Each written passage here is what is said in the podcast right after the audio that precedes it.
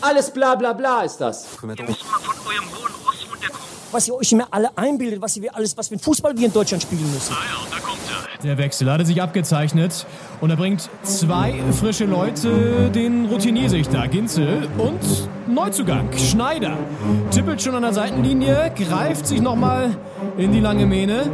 Die beiden als Doppelspitze, ja, das passt. Slider! Slider! Platz! Fünf Sekunden! Doppelspitze. Der Fußball-Podcast.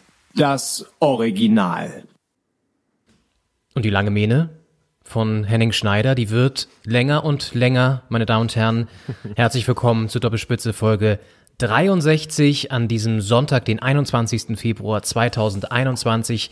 Wir sind weiterhin gefangen im Lockdown und äh, die Haare sind gefangen in ihrer Pracht. ähm, aber was heißt gefangen? Vielleicht entfalten sie sich ja auch jetzt gerade nochmal zu einer wunderschönen Pracht. Mein lieber Henning, ich begrüße dich in Berlin-Friedrichshain bei einem sonnigen, wunderschönen Wetter. Hallo.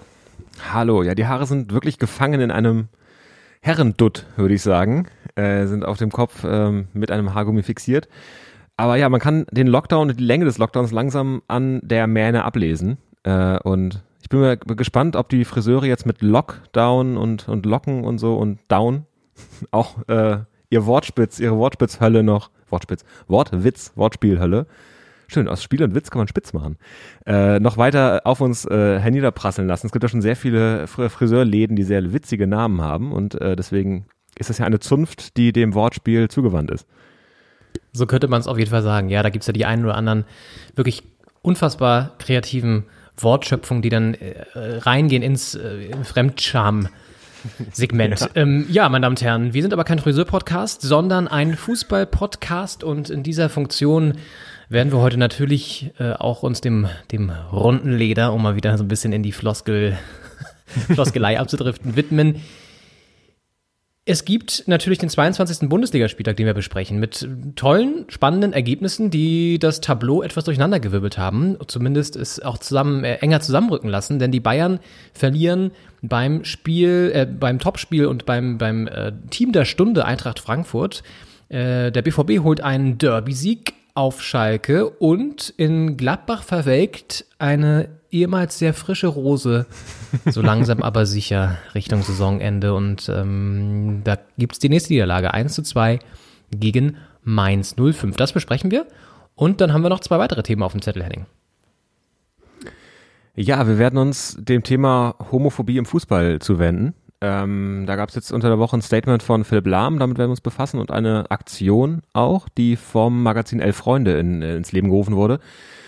Und ähm, dann werden wir uns noch äh, dem Rückblick und Ausblick der Europapokalwoche widmen, denn wir haben äh, Champions League und Euroleague-Spiele hinter uns und welche vor uns. Das ist ja alles sehr gerafft momentan, auch aufgrund der aktuellen Lage. Und äh, da können wir zurück und vorausblicken rund um diesen 22. Spieltag.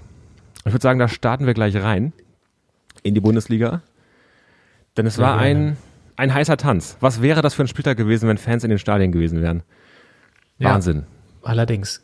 Wir gehen mal so ein bisschen chronologisch vor und starten mit dem Samstagabend-Knaller äh, Schalke gegen Dortmund, das Revierderby. Und ja, da, ähm, gut, war es im Endeffekt vom Ergebnis her so, wie man es auch von der Tabelle her gedeutet hätte, das Spiel. Schalke ja. verliert zu Hause mit 0 zu 4. Nun ist ein Derby natürlich immer auch eine spezielle Konstellation. Das heißt, man kann nie wissen, ob denn wirklich auch das so ausgeht. Ähm, und vor allen Dingen ja auch mit den letzten Wochen, wo Dortmund jetzt auch nicht so konsequent stark gespielt hat. Allerdings unter der Woche ja auch schon in der Champions League dann 3-2 gewonnen in Sevilla, durchaus überraschend. Und jetzt eben dieses 4 zu 0. Und wir hören mal kurz rein. Es gab danach einen Empfang der Dortmund-Fans, die ihr Team mit Bengalos und Feuerwerk wieder in, in Dortmund empfangen haben. Und äh, Moda Hut hat das Ganze live bei Instagram gestreamt. Und da hören wir mal kurz rein, wie die emotionale Lage so war beim Dortmund.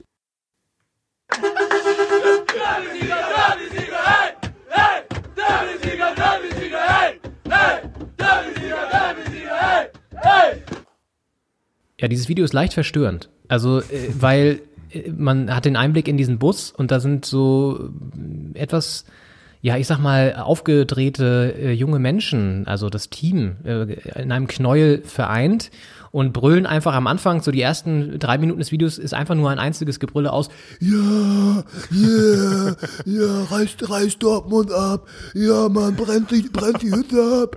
Und dann knallen die da immer wieder gegen die Scheibe und denkst du so, oh, oh, okay. Ja, ähm, gut, ist ein Derby-Sieg, kann ich verstehen.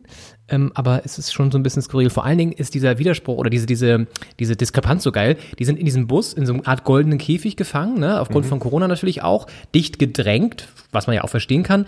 Äh, Klammer auf, ich erinnere mal an die Zeit, wo wir uns darüber aufgeregt haben, dass ein äh, Salomon Kalou mit seinem Handy ähm, Corona-Tests gefilmt hat. Äh, Klammer zu, ähm, nur mal so, weil das, äh, diese Abstandsregeln werden ja in diesem Bus auch nicht eingehalten, aber egal. Und dann draußen dieser, äh, diese wild gewordene Fanmeute, wo sich übrigens auch keiner an die Corona-Regeln gehalten hat, nur mal so. Ähm, alles vielleicht Spitzfindigkeiten aus Sicht von Dortmund-Fans, aber es war trotzdem etwas, ein etwas äh, merkwürdiger Einblick. Äh, trotzdem kann man es verstehen, dass sie, dass sie feiern, aber ja, das äh, waren so meine Gedanken, als ich das Video gesehen habe. Das stimmt. Es fing ja schon auf dem Platz an, fand ich. Also, wir haben ja schon oft geredet über den Jubel in, in Corona-Zeiten, ähm, der ja am Anfang auch verboten war. Also das Jubel nach dem Tor sollte ja nicht so mit Körperkontakt und Umarmung stattfinden. Ähm, und auch nach dem Spiel, also es wurde einfach weniger gejubelt, weil da keine Fankurve war, wo man, wo man hingehen konnte. Und ich hatte das Gefühl, ich habe lange nicht mehr so einen ausgelassenen Jubel nach einem Spiel gesehen, wie jetzt äh, nach dem Revierderby. Und die Dortmunder sind ja auch sogar in die Kurve, haben äh, vor der leeren Kurve dann äh, die, die Arme hochgerissen. Und man hat da schon das Gefühl, die haben richtig Bock, das jetzt auch mal zu feiern. Einfach so, so unter sich. Und das ging dann im Bus anscheinend weiter. Ja, man kann das ja auch verstehen. Das ist ja auch okay in einer gewissen Art und Weise. Ich finde nur, dann müssen wir uns nicht mehr aufregen äh, über andere Sachen und so ein bisschen Vorbildfunktion ist ja trotzdem noch, sollte ja trotzdem noch vorhanden sein, weil ich meine, die Zahlen gehen jetzt auch generell wieder hoch, Ja. äh, weil die Mutation um sich greift. Dann siehst du da irgendwie in Dortmund schon so an die 100 Leute dicht gedrängt ohne Maske stehen.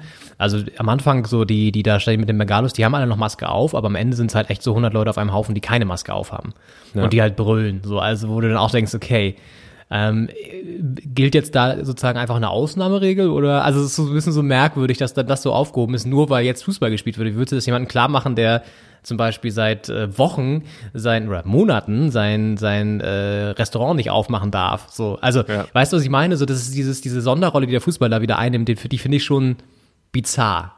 Ähm, und auf der anderen Seite kann ich mich jetzt auch nicht davon freisprechen, dass ich wahrscheinlich als Dortmund-Fan ähm, das auch feiern würde. Ich würde da wahrscheinlich nicht hinfahren und ähm, da so abgehen in der, in der Menge. Ähm, ja. gut. Gehen wir vielleicht mal aufs Sportliche. Also Dortmund tatsächlich, äh, ich glaube auch deswegen so emotional, weil sie jetzt wieder mal so ein bisschen in die Erfolgsspur zurückgefunden haben. Ne? Champions League Hinspiel gewonnen in Sevilla, was nicht selbstverständlich ist. Und ähm, jetzt in der Bundesliga ähm, geht das Derby ist immer speziell so deutlich gewonnen. Ähm, Lebensversicherung Erling Haaland doppelt getroffen wieder. D- Das 2-0 war äh, absolutes Krachertor. Also herrlicher Seitfallzieher. Wer es noch nicht gesehen hat- gesehen hat, sollte sich das nochmal anschauen. Und äh, Sancho auch wieder in super Form. Also die beiden sind gerade echt so die, die rausstechen bei Dortmund. Und ja, also verdienter Sieg, wobei Schalke nach dem 1 zu 0 oder 2 zu 0 war es, glaube ich, ähm, dann durchaus aufkam in der zweiten Hälfte und äh, dann auch zwei, drei sehr gute Chancen hatte. Ja. Und da hätte es auch nochmal anders laufen können. Ne? Das stimmt ja, direkt nach Seitenwechsel. Also das 2-0 vor der Halbzeit war, war unglücklich. Wenn es mit 1 in die Pause geht, ist, glaube ich, auch das rettende Ufer im Spiel nicht mehr so weit weg.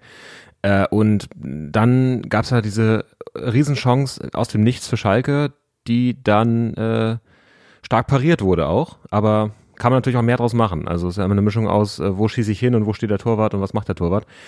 Mm, aber äh, ja, dann das war ein Aufbäumen und dann kam dann ja die Haaland-Show ins Rollen und äh, da war dann leider wenig zu, oh, das heißt leider, aber aus Schalker Sicht leider wenig zu holen für Schalke.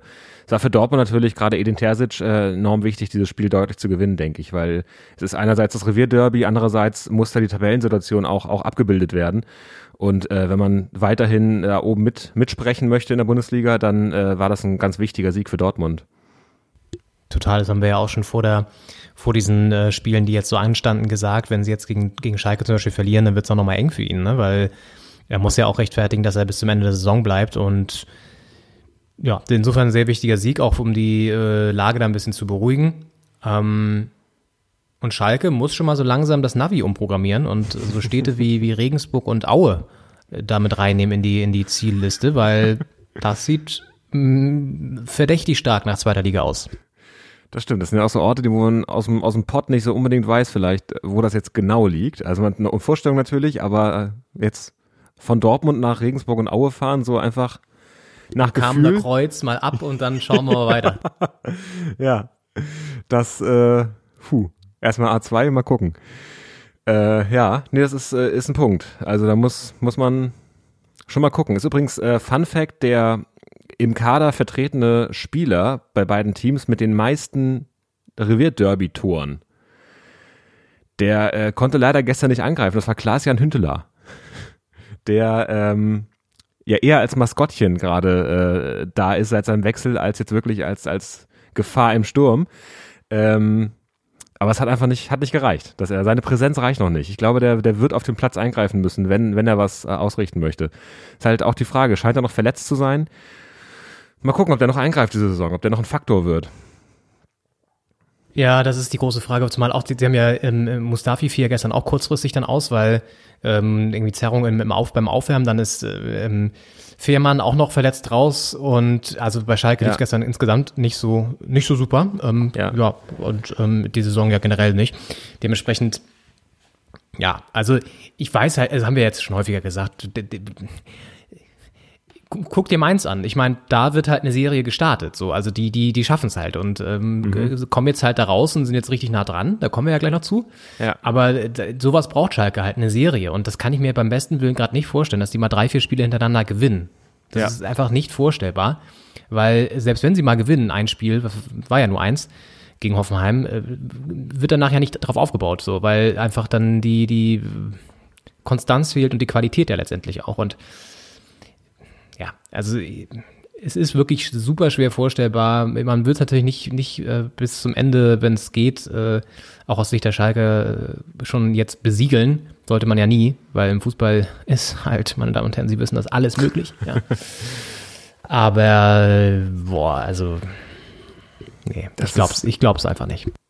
ist wirklich hart, einfach weil man das nicht sieht bei Schalke. Und das ist wirklich enorm, weil dieses 4-0 gegen Hoffenheim, das war ja ein echter, ein Wahnsinnsding damals. Und, und äh, das ist jetzt so lange her schon, gefühlt.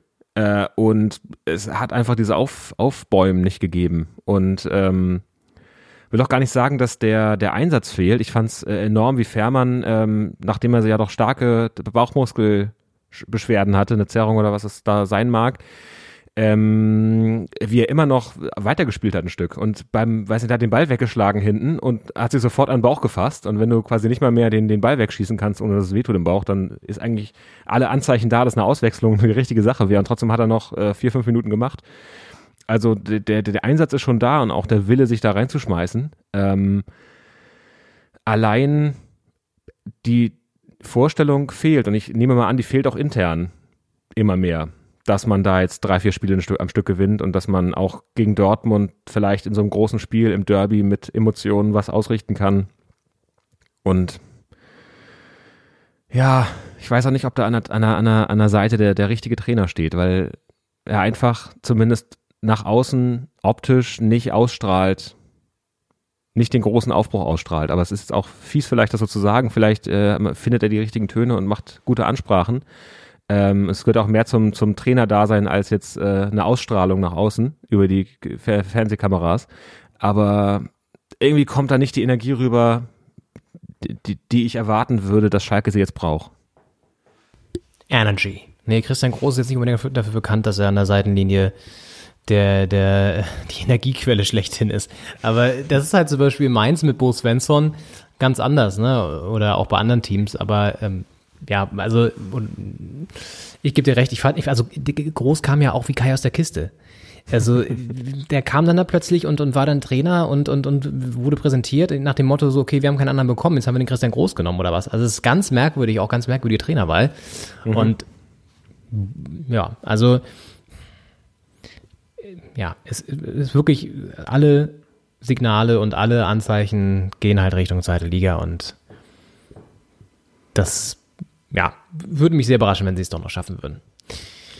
Gehen wir vielleicht mal ein Spiel weiter, wo es auch ganz andere Tabellensphären gibt. Wir fahren quasi mit dem Fahrstuhl einmal nach oben Richtung Tabellenspitze, denn das andere Knallerspiel am gestrigen Spieltag oder am gestrigen Tag.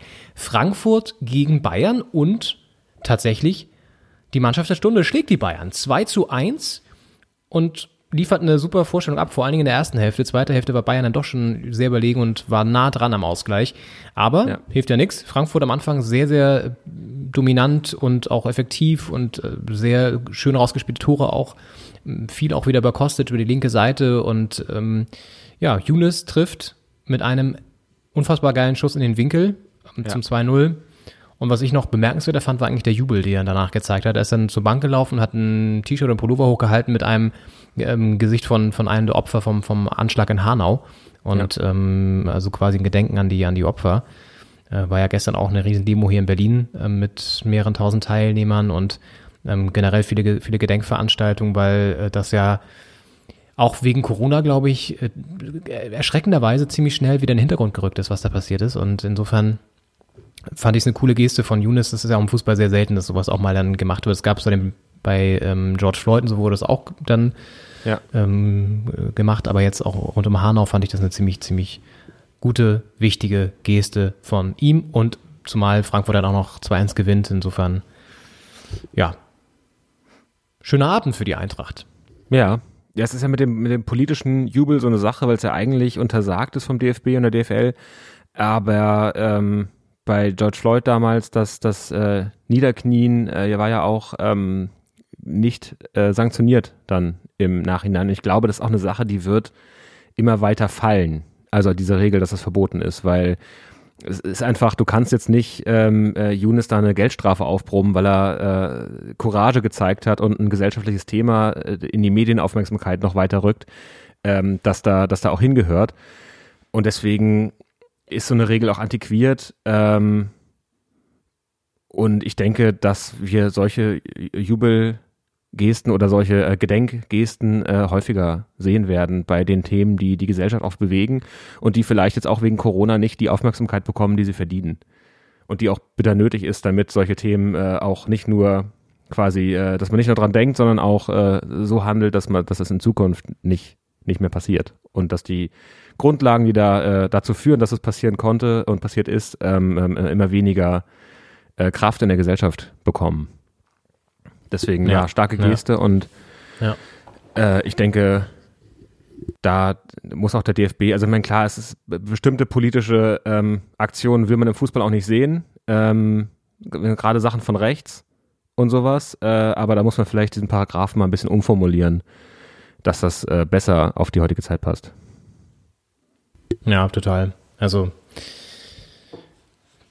definitiv. Ich glaube auch nicht, dass sie was machen werden. Das wäre auf jeden Fall peinlich, wenn sie wieder was machen würden. Aber das ist halt auch, ähm, du, wo du sagst, antiquiert, äh, antiquiert, antiquiert, Antiquiert. antiquiert, ähm, ist halt, sind die Verbände ja generell leider. Also DFB, DFL vielleicht ein bisschen weniger, aber sind halt sehr antiquiert in ihrer ganzen Denkweise und ähm, leider auch in ihrer personellen Aufstellung ähm, halt sehr männerdominiert und sehr alt von der Altersstruktur. Und Ja. dementsprechend ähm, ist da halt wenig Reformwille zu sehen. Das, das ist ja immer wieder äh, auch bei anderen Themen leider so. Naja, wir werden sehen, wie das jetzt ausgeht. Auf jeden Fall sportlich gesehen lassen, lassen die Bayern erneut Federn in der Liga jetzt. Ne? 3-3 gegen Ja. Arminia gespielt am Montag, jetzt gestern verloren. Also die Konkurrenz kann jetzt das nutzen, hat es in der Vergangenheit ja häufiger, häufiger nicht genutzt. Und wenn Ja. Leipzig heute, was wir natürlich aus härter Sicht nicht hoffen wollen, dass dass das Spiel gewinnt in Berlin, dann sind es auch nur noch zwei Punkte. Und, oder vier Punkte? Ähm, ich glaube vier. Ähm, auf zwei und Auf rankommen, jeden? Fall. Was sagst du? Ich glaube, sie können auf zwei rankommen, die Leipziger. Können sogar auf zwei rankommen, ja? Ich schaue mal kurz nach. Ähm, ja, es wären dann Ja, zwei Punkte, ja. Und Ja, das wäre dann Woche- natürlich wieder spannend. Woche um Woche haben wir uns be beschwert darüber, dass Leipzig äh, und alle anderen Verfolger die Patzer der Bayern nicht ausnutzen. Jetzt diese Woche muss es halt nicht unbedingt sein im Grunde. Also für den Meisterschaftskampf muss es sein, muss Hertha das äh, quasi opfern.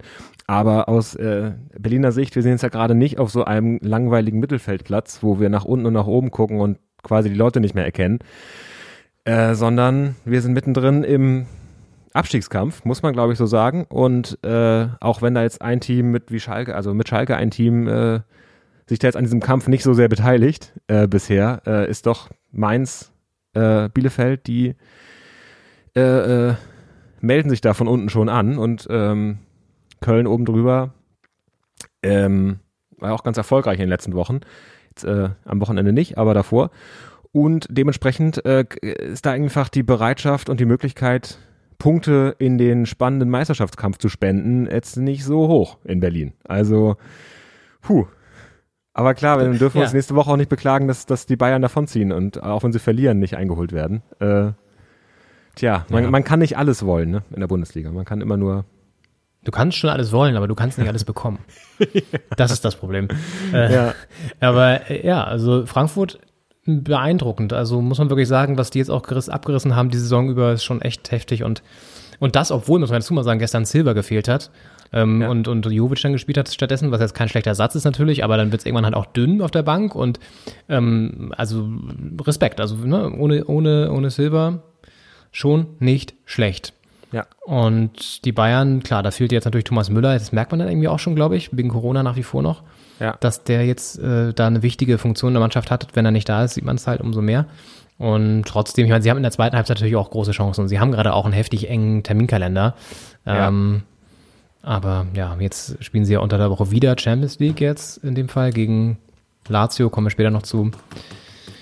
Aber das könnte nochmal spannend werden in der Bundesliga hinten raus. Das haben wir ja immer gesagt, dass äh, gerade dieser enge Terminkalender dann doch dafür sorgen könnte, dass die ganzen Teams nochmal enger zusammenrücken und da doch so ein paar überraschende Ergebnisse drin sind. Ja. Also, ja. Aber, Aber gerade- ja, du hast die, Die Ja. Bayern kommen, kommen wieder aus Katar mit dem Weltpokal in der Tasche und dann spielst du erstmal unentschieden gegen den Aufsteiger und verlierst gegen Frankfurt. Ist natürlich auch dann zurück in der Reality, äh, in der sogenannten. Ich meine, für die, für die Kieler Störche war das damals nicht anders, als im DFB-Pokal die Bayern rausgekegelt hatten und dann am Wochenende drauf gegen, ich glaube, Karlsruhe verloren haben, erstmal in der zweiten Liga. Also da Ja. denkst du auch, du Ja. kannst es mit den Bayern aufnehmen und dann kommt irgendein Zweitligist und, also was ist irgendein Zweitligist? Ein großer Traditionsverein der Bundesliga natürlich. Äh, Brutstätte von Oliver Kahn, aber äh, trotzdem halt jetzt aktuell ein Zweitligist und ähm, dann verlierst du da. Also ja. es ist halt Back to life, back to reality. Dun, dun, dun. Das läuft vielleicht gerade im Mannschaftsbus von den Bayern zu häufig. Vielleicht sollte man da mal die Playlist wechseln. Na? der Lieblingssong vom Busfahrer wahrscheinlich. Ja, genau. Mach das mal an, die können sich gar nicht wehren. Aber er hat die Macht über die Playlist. Und äh, wenn dann so von hinten so kommt, mach mal was anderes. Äh, Bodo, Bodo, mach mal vorne was anderes an. Also, nee, das ist hier, ich, ich habe hier eine einzige Sache ich durchsetzen können in meinem Arbeitsvertrag, dass ich hier die Musik bestimme im Bus. Und das werde ich auch bis zu meinem Dienstende werde ich das auch machen. Genau. Und deswegen läuft da in Dauerschleife dieser tolle Song. Ihr könnt auch laufen, sagt er dann. Ja, genau. Geh doch zu Fuß. Ja, geh doch zu Fuß. Ich fahre das Ding hier allein nach München. Mir doch egal. So wird es im Bus der Bayern sehr wahrscheinlich laufen. Ja, nächstes Spiel. Wir haben die Mainzer jetzt ja schon immer so angeteasert, haben drum rumgetanzt. Jetzt sind wir mal mittendrin im, im, im Keller, denn äh, aus dem meldet sich Mainz stetig immer weiter zurück und ruft von unten hoch und sagt, hi, wir sind noch da, hallo, seht uns doch auch mal. Ähm, und sind jetzt ganz nah rangerückt, denn es fehlt nur noch ein einziges Pünktchen auf Hertha und Bielefeld. Das macht uns natürlich Angst.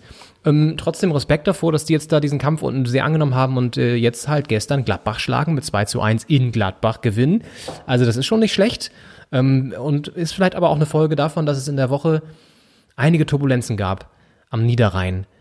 Denn äh, in Gladbach gab es eine Personalentscheidung, die wir auch letzte Woche hier schon bei Doppelspitze der Fußball-Podcast ja besprochen haben. Marco Rose, der Trainer der Gladbacher, hat sich jetzt also entschieden und möchte dann doch zur neuen Saison seinen Arbeitgeber wechseln. Weg von der einen Borussia zur anderen Borussia, Ja, nach Dortmund gehen. Äh, ist vielleicht auch einfacher, sich zu merken. Und das hat in der Pressekonferenz, da hören wir mal kurz rein, schon für einige Irritationen gesorgt. Da wurde er nochmal gefragt, auch so, warum jetzt dieser Wechsel und ähm, wie, wie sieht es jetzt aus bei ihm emotional? Kann er überhaupt noch mit vollem äh, Elan und voller Kraft hinter, hinter Gladbach stehen? Hören wir mal rein, was er gesagt hat. Es ist die Aufgabe, die mich reizt, Borussia Dortmund. Ähm, in den letzten Wochen kam dann einfach auch ein bisschen Druck in die ganze Sache und am Ende steht jetzt eine Entscheidung, die, ja, die auch aus einem Gefühl heraus dann getroffen wurde. Aber grundsätzlich ähm, stehe ich zu allem, was ich natürlich gesagt habe, auch über Borussia Dortmund, über die Fans, über die Leute, mit denen ich zusammenarbeite. Ist ja Mönchengladbach. Ja, Du hast Dortmund gesagt. Entschuldigung. Da kommt er schon ein bisschen durcheinander, da stolpert er schon. Da ist er schon, ist er vielleicht, ist er mit den Gedanken schon beim neuen Arbeitgeber? Kann er überhaupt noch jetzt die Mannschaft erreichen? Fragen über Fragen. Und gestern, naja, da hat man schon mal gesehen, dass es schon, glaube ich, auch Folgen hatte, dass er jetzt diese Entscheidung getroffen hat. Ja, ja, es ist ja immer die Frage bei sowas, wenn das über einem schwebt, wie das äh, sagenumwobene Damoklesschwert, dass da eine Entscheidung ansteht und es ist, wird immer berichtet und, und Gerüchte kursieren und niemand weiß, steht er jetzt zu Gladbach oder will er zu Dortmund und eigentlich würde man sagen, da tut's gut, wenn da eine Entscheidung steht und man sagt, okay, ab nächster Saison Dortmund und jetzt nochmal so richtig Gladbach. Scheint jetzt auch, also man scheint durcheinander zu kommen, was jetzt Dortmund, was Gladbach ist. Ähm, aber ja, die Ergebniskrise für Gladbach geht weiter und es ist äh, die Frage, ob das jetzt geholfen hat oder nicht. Ist halt auch eine Sache, wo man am Ende wahrscheinlich äh, kann beides helfen oder es kann nicht helfen. Also wenn man das im, im Wagen lässt oder ob man jetzt eine klare Aussage trifft. Schwierig. Ja, ich glaube grundsätzlich ist es schon richtig, das jetzt auch äh, zeitnah entschieden zu haben und auch jetzt damit rausgekommen zu sein, weil wenn das, das hat ja schon die ganzen letzten Wochen genervt und war die ganzen letzten Wochen immer virulent und im Umfeld und immer wieder noch eine Frage, noch eine Frage, noch eine Frage und dementsprechend ist es, glaube ich, gut, wenn du jetzt mal das geklärt hast, ein für alle Mal. Auf der anderen Seite ist natürlich dadurch auch so die Luft raus so ein bisschen, ne? Und irgendwie ist es immer schwierig, wenn ein Trainer, also wenn schon klar ist, dass ein Trainer zur neuen Saison geht. Das war ja so ein bisschen auch bei Kovac damals so. Da war die Entscheidung aber relativ spät erst, äh, als er zu den Bayern gegangen ist von Frankfurt. Und hat dann ja, glaube ich, sogar noch mit Frankfurt dann den Pokal geholt gegen die Bayern, wenn ich mich nicht richtig äh, Ich meine auch, ja. Sinne. Ich glaube, da war er Trainer. Ähm, und dann ist er zu den Bayern und auf jeden Fall wird das jetzt bei, bei Rose ja vielleicht sogar ähnlich sein, wenn er gegen Dortmund dann spielt im Pokal äh, jetzt Viertelfinale. In zwei Wochen, glaube ich, ist es soweit. Also wird man abwarten. Max Eberl, der Manager von Gladbach, hatte nochmal eine ganz andere Schelte parat. Der hat sich nämlich über die Berichterstattung gewundert und hat da ein paar sehr drastische Worte gefunden rund um die ganze Thematik Rose Wechsel zu Dortmund und wie die Medien reagiert haben. Hören wir auch mal rein. Und ich bin schon etwas schockiert, wie man heutzutage dumpf und dumm irgendwelche Kommentare Social Media technisch verbreiten kann und für mich Journalismus solche Themen aufgreifen und als Wahrheit wahrnehmen. Das ist schon, was mich bestürzt. Das ist aber keine Thematik, die den Fußball alleine betrifft. Das ist keine Thematik, die den Sport alleine betrifft. Das ist eine Thematik, die die Gesellschaft heutzutage betrifft, dass irgendwelche Dumpfbacken im Hintergrund Lügen verbreiten und sie werden als Wahrheiten weiterverkauft an die Öffentlichkeit. Und genau das ist das Problem, was wir in unserer Gesellschaft haben. Es entsteht Wut, es entsteht Hass, es entsteht Zorn aufgrund von Themen oder von, von Aussagen, die überhaupt nicht der Wahrheit entsprechen. Dumpfbacke ist ein tolles Wort, das habe ich lange nicht mehr gehört. Dumpf und dumm, so könnte auch unsere heutige Folge heißen. Ja, nicht, dass das unsere Spitznamen werden dann. ja, echt, also wie dick und doof, dumpf und dumm. Ja, hi, wir sind wieder dumpf und dumm. Ähm, melden uns heute zu eurer neuen Gladbach-Podcast-Folge. Ähm, ja. Stimmt, wir könnten einfach ein Konkurrenzprodukt aufmachen zu allen anderen Gladbach-Podcasts, die es so gibt und nennen ihn einfach dumpf und dumm. Ja. Und reden aber nur über Negatives. nur über Negatives rund um, um Gladbach und aber streuen immer so Gerüchte auch. Ja. Die dann gar nicht, das stimmt alles überhaupt nicht. Sagen wir so, oh, hab ich, hast du hast gehört? Äh, Christoph Kramer soll ja auch jetzt zu Dortmund gehen, ne? Krass. Also ne, Rose nimmt ihn wohl mit. Finde ich ganz schön heftig, ehrlich gesagt. Ey. Und äh, Tyram zu den Bayern. Puh. Also sagen wir immer so ganz, ganz, ganz fiese Gerüchte oder auch irgendwie, du und Max Eberl, der, ähm, hui, da ist jetzt aber auch ähm, wohl die Avancen aus Richtung Katar. Und dann werden wir, geraten wir mal so einen Verruf, aber haben riesige Abrufzahlen, weil die Leute das mögen. Das ist ja, hat er ja gesagt, das ist ja so einfach zu verbreiten alles, ne? Ja, und, und jede, jede hundertste Meldung stimmt dann irgendwann auch mal aus Versehen und dann äh, haben, wir, haben wir einen riesen Sensationsskandal an, am Niederrhein. Ja. Dumm von Ja, dumm. ich meine, ein bisschen hat er natürlich recht. Auf der anderen Seite ist Max Eberl auch immer jemand, der sich, kann man auch verstehen, immer sehr schützend natürlich vor seinen Verein und in dem Fall vor seinen Trainer stellt und dann auch sehr austeilt. Ja, also ich meine, das ist halt, das sind ja auch so ein bisschen leider die medialen Gesetze, dass wenn so ein Thema aufkommt, auch immer irgendwie auf Gerüchtebasis agiert wird, weil du natürlich schwer Sachen rausbekommst. Die Frage ist nur, wie verifizierst du das und wie, wie sicher sind deine Quellen? Und wenn du dir sicher bist, dann schreibst du es auf. Und wenn natürlich ähm, andere Medien dann nicht so arbeiten, ist es natürlich schlecht und scheiße. Das kann man auch dann verstehen. ja. Ähm, vielleicht ist es doch ein bisschen trotzdem überzogen, auch wie er das jetzt so formuliert hat. Also auch daraus so eine gesellschaftliche Dramatik dann zu, zu kreieren, fand ich dann auch irgendwie ein bisschen abenteuerlich, aber ja, grundsätzlich kann man es schon, kann man es schon verstehen.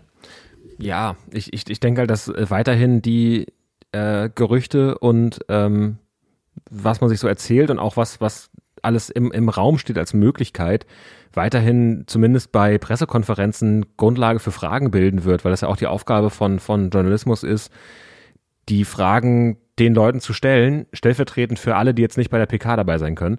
Und da wird, also wird es auch weitergehen, dass das, ähm, dass kritisch nachgefragt wird und dass auch, äh, auch Gerüchte da eine Basis sind. Es ist halt die Frage, ob es eine Basis für einen Tatsachenartikel sein darf. Also dass jetzt äh, schreibst, ich, ich könnte mir vorstellen, dass das passiert und jetzt schreibe ich einfach mal, das passiert jetzt auch. Und äh, das ist natürlich dann äh, Quatsch und unlauter.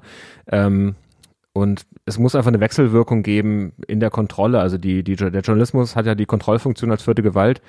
Äh, auch zu gucken, dass das rauskommt, was rauskommen soll. Und ähm, andersrum muss aber auch der mündige Leser im Idealfall oder auch die Verantwortlichen, über die da berichtet wird, natürlich auch ein bisschen drauf gucken, dass da jetzt kein Schindluder getrieben wird, kein sogenanntes. Schön. Ich wollte dich vorhin schon fragen, wie sieht eigentlich dieses Damoklesschwert aus? Und dann hätte ich dich jetzt gefragt, wie sieht so ein, so ein Schindluder eigentlich aus? ähm, aber das würde vielleicht zu weit führen. Ähm, aber äh, ja, ich weiß, was du meinst oder wie du es auch jetzt mit der vierten Gewalt und so sagst. Ich, ich glaube, ein Problem ist einfach auch gerade in der, in, der, in der Sportberichterstattung und im Fußball, dass die Vereine ja immer weniger Preis geben und ähm, dann eher so auf ihre eigenen Kanäle setzen und so ganz explizit steuern, was halt an die Öffentlichkeit kommt und was nicht. Ja. Ähm, und ich glaube natürlich, jemand, der jetzt irgendwie seit 20 Jahren beim Kicker oder bei der Bild arbeitet, der hat halt seine Quellen auch innerhalb der Mannschaft oder innerhalb der Geschäftsstelle. So, weil er irgendwie halt die Leute da kennt und dann schickt er dir mal kurz ein SMS und fragt hier, sag mal, stimmt das? Hast du das auch gehört? Und so, ja, ja, das war echt krass hier so und so. Und schreibt das dann halt auf. So, so läuft halt Journalismus. Du hast halt deine Quellen, die du natürlich nicht preisgibst. Ja. Und auf die kannst du dich im Normalfall auch stützen, weil du weißt, dass die ja keinen Scheiß erzählen. So. Ähm, ich meine, genau das, was Eber jetzt sagt, weißt du ja auch nicht, kannst du ja auch nicht genau nachweisen. Das ist jetzt seine Version, stimmt die? Weiß man nicht. Er kann das natürlich jetzt behaupten und so, so, so, so, so mit Werf vortragen. Und natürlich würde man jetzt sagen, okay, der ist seriös, dem glaube ich, aber er hat ja auch ein Interesse, seinen Verein jetzt richtig darzustellen und deswegen kannst du es natürlich auch nicht genau wissen.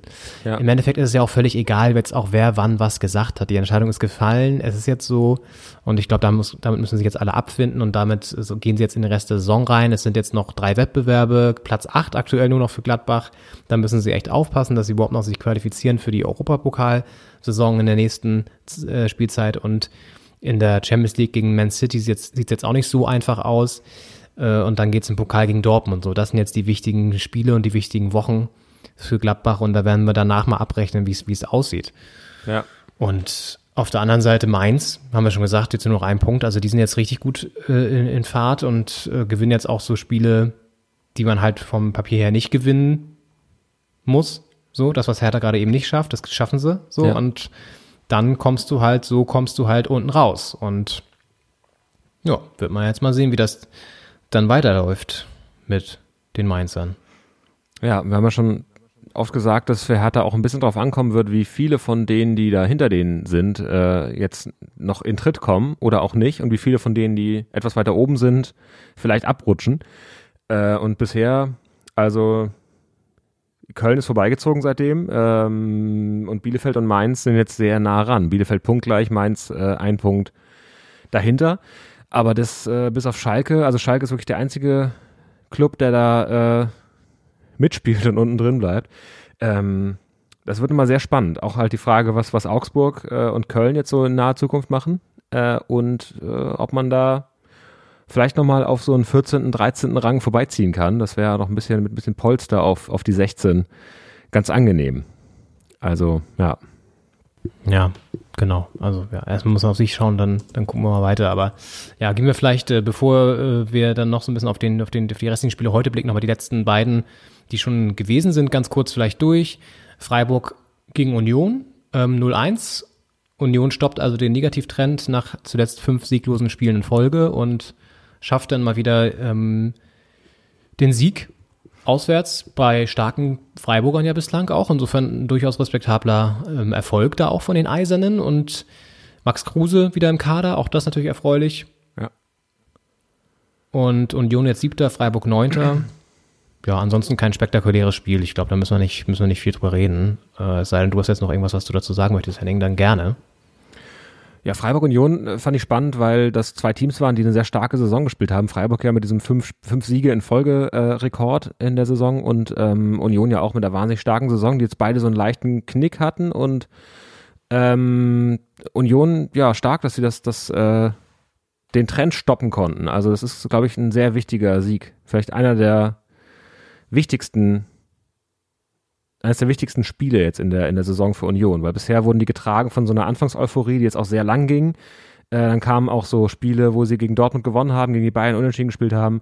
Ähm, so Highlights, ähm, dann ging es ein bisschen runter und damit es nicht noch äh, spannend wird äh, nach hinten raus, war es, glaube ich, ganz wichtig, jetzt hier in Freiburg zu gewinnen.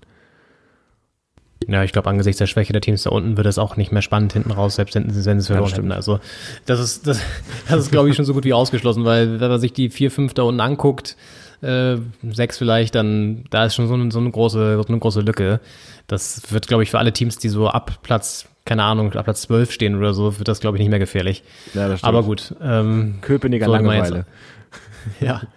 Äh, ja, und das andere Spiel, was noch war gestern, Köln gegen Stuttgart, äh, 0-1 ebenfalls Auswärtssieg für den VfB in dem Fall. Ja. Köln bleibt weiterhin unten hängen, kommt nicht so richtig da raus. Dieser Derby gegen Gladbach war so, so, so ein Highlight wieder jetzt in der, in, der, in der Phase der letzten Wochen und sonst aber auch trotzdem schwach, Pokal aus da gegen Regensburg und so. Also das ist, bleibt einfach eine schwache Saison.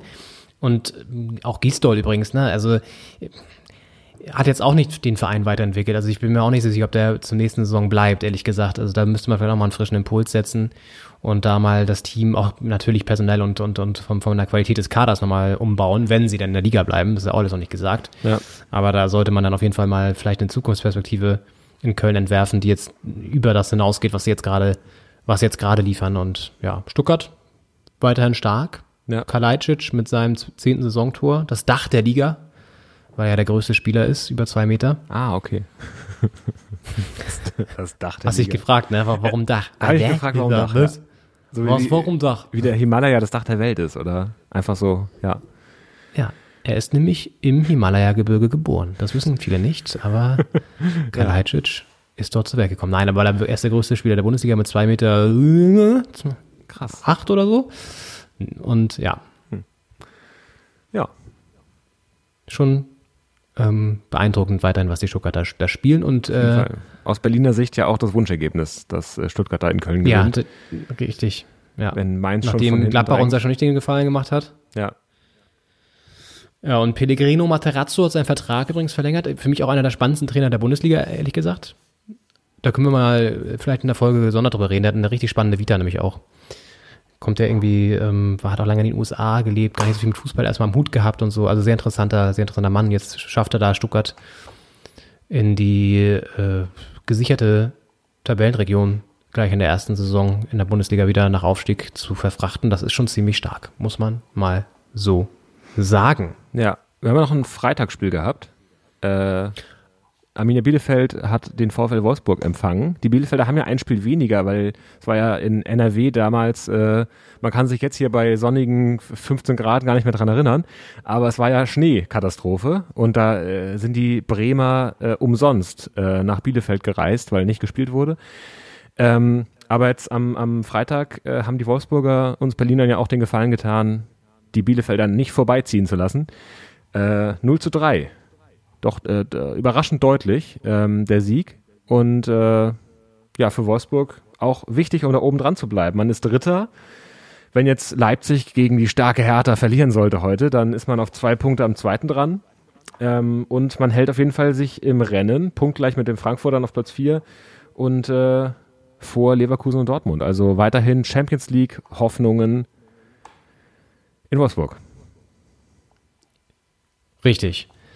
Dieses Spiel hätte ich fast unterschlagen hier. Aber gut, dass du das noch wusstest, Henning, dass da am Freitag auch gespielt wurde.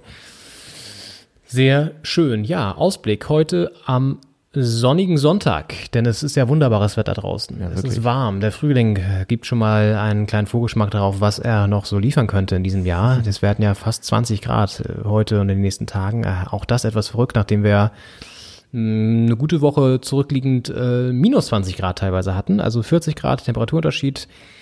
ich weiß nicht, ob man da äh, vielleicht doch mal ähm, an den Klimawandel glauben könnte.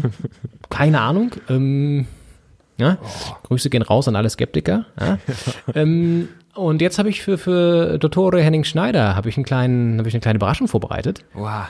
Ähm, denn äh, beim Spiel Augsburg gegen Leverkusen dachte ich mir, könnte man noch mal, um dieses ja vom Setting her jetzt nicht so spannende Spiel ein bisschen aufzupimpen, habe ich einen kleinen Überraschungston dir geschickt, Henning. Und zwar ähm, gefunden im, im, äh, weiten Netz des äh, Internetes, in, den- in, in den Welten des Internets. Äh, und zwar ein Spieler einer der beiden Teams, der in einem vom Verein herausgegebenen Video, in einem Spiel letztendlich äh, eine äh, sehr interessante, eine sehr spezielle Begabung preisgibt, die er auch am Anfang beschreibt. Und äh, die Frage ist, welcher Spieler ist das? Von welchem Team?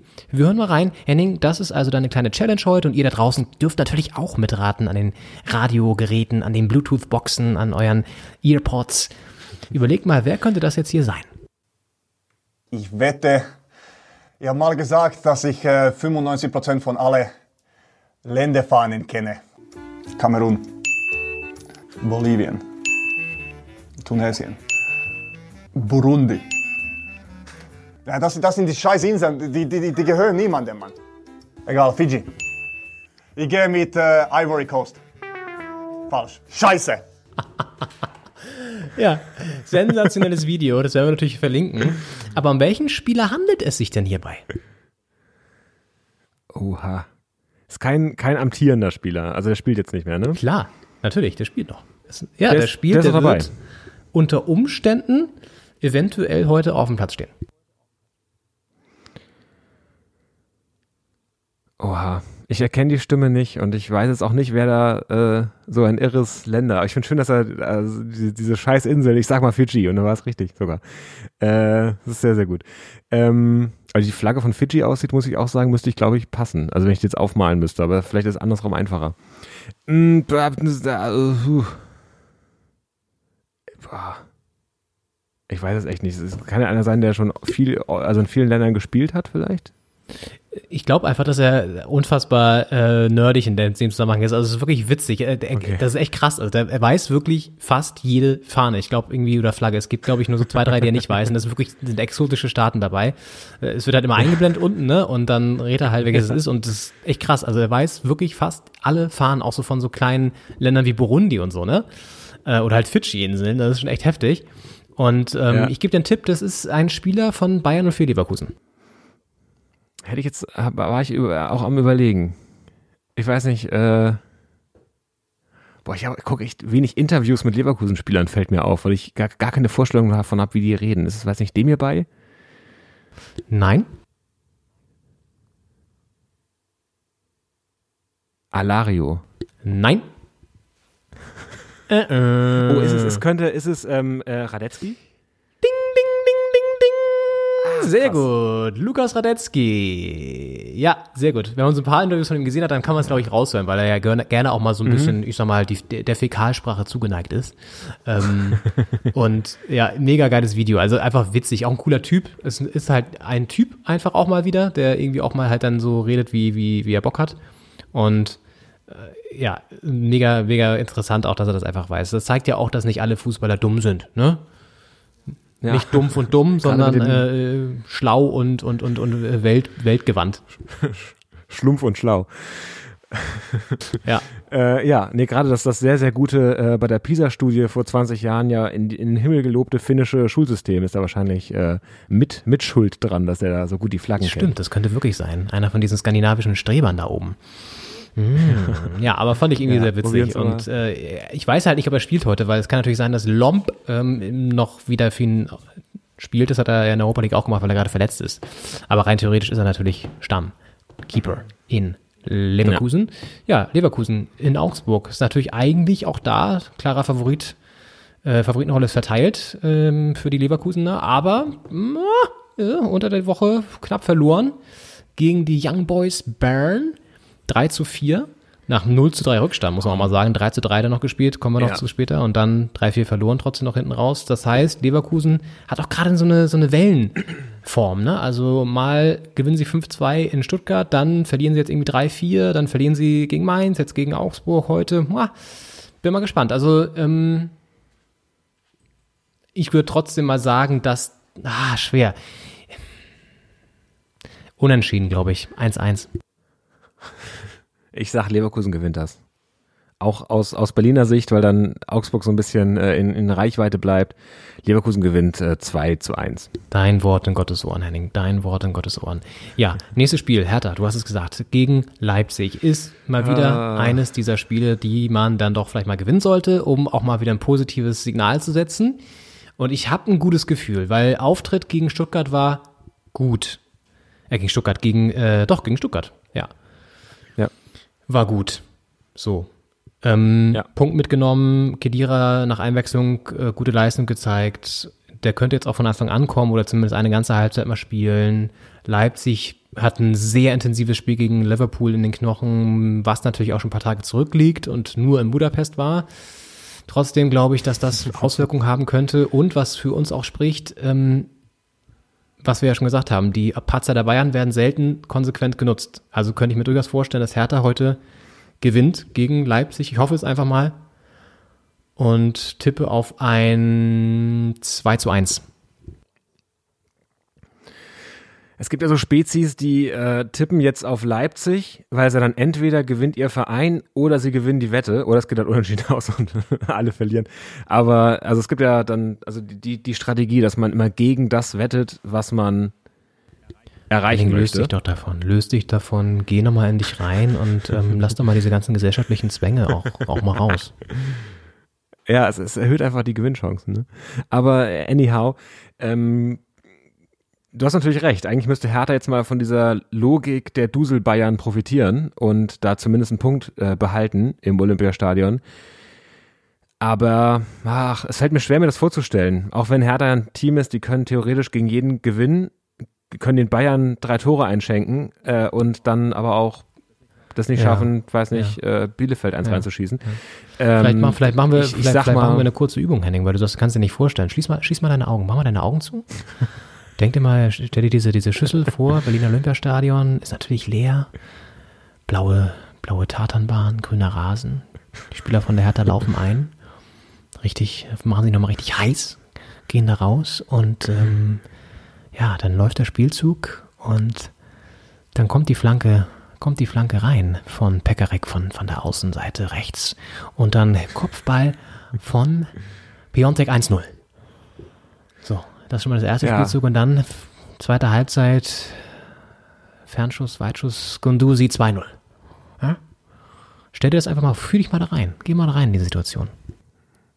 Ja, ja, mache ich. Ich habe gerade wirklich die Augen zu, also jetzt im Podcast gar nicht, also ist ja keine Fernsehaufzeichnung hier.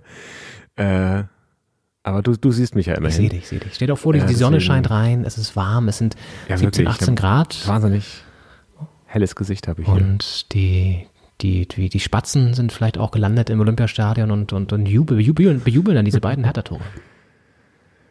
Ja, ja, ich sehe ich glaube, ich, ich, ich tippe mal auf ein 2-0 für Hertha. Ich habe das gerade echt vor mir gesehen. Ach, sehr schön. Ja, das ist halt dieser die- Service, den wir hier auch liefern bei der Spitze der Fußball-Podcast. Auch mal eine kleine Meditation zwischendurch in diesen aufgewühlten Zeiten. Auch mal ein bisschen runterkommen und sich entspannen. Ja.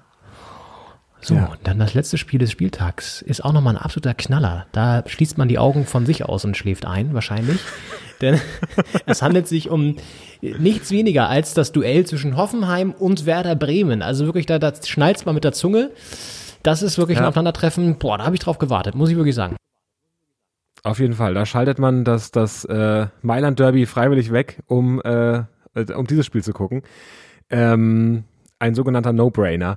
Ja, boah, ja, schwer zu sagen. Da treffen echt zwei Teams aufeinander, die, boah, die beide Bundesliga spielen und da, da kann alles passieren, du. Würde ich sagen. Ah, sehr gut. Das sind wieder 5 Euro in unser Phrasenschwein. Wir müssen uns mal sowas ausdenken wie ein Phrasenschwein, aber halt cooler. Ein Update quasi vom Phrasenschwein. Vielleicht die vegetarische Variante. Vielleicht ein Phrasentofu oder so. Das ist ja irgendwie, wir sind ja auch in Berlin, dass man da irgendwie so eine, so eine alte Sojamilchpackung nimmt und dann immer oben den Schlitz so machen, da immer die Münzen reinklimpern lässt oder so, wenn man wieder so eine Floskel Ja. gebracht hat. Und am Ende spenden Ja, wir das Ganze natürlich in, an eine soziale Initiative hier in der Stadt auch. Das sollten wir vielleicht mal wirklich machen, Henning. Das äh, wird auch ein witziger Move. Äh, wir nennen es wirklich das, ähm, ja, das Tofu-Schwein. Ich weiß es nicht. Wir denken uns mal einen Namen aus. Wenn ihr da Ideen habt, gerne an doppelspitze.posteo.de. Ein Namensvorschlag für unser vegetarisches oder veganes Phrasenschwein. Den Berliner Pendant. Phrasen for Future vielleicht. Phrase for Future. Ja, stimmt. Finde ich gar nicht schlecht. Das wäre mal, das wäre mal ein schöner Vorschlag. Sowas funktioniert immer sehr gut mit Namensvorschlägen. Unter der Woche habe ich mal wieder Radio gehört, NDR 90,3. Da ist irgendein Storch in Hamburg gelandet und haben die Namens, äh, Namen gesucht für den Storch, den ersten in Hamburg. Und dann kamen so tolle Vorschläge wie ähm, Thirsty, wegen der erste Thirsty oder ähm, oder äh, äh, Jörg der, äh, Jorch der Storch oder so. Und ähm, also wirklich tolle, tolle Namensvorschläge der Hörer und Hörerinnen. Das ist Ja. wirklich toll, ja. Storchi. Muss man gucken, dass der, dass der Thirsty den nicht abschießt, ne? Wenn er da landet im Wald. Ja, richtig, richtig. Ja, gut, wir, wir, wir weichen leicht von der Thematik ab. Das zeigt ja schon diese Brisanz des Spiels, dass wir gar nicht mehr beim Spiel bleiben. Hoffenheim-Bremen. Ich tippe einfach mal locker flockig auf ein ähm, 0-0. genau das wollte ich auch gerade sagen. Äh, dann sage ich 1-1. Sehr gut. Vielleicht überraschen Sie uns ja, es wird, das wird ein Knallerspiel. Aber ich glaube es irgendwie nicht. 4-7.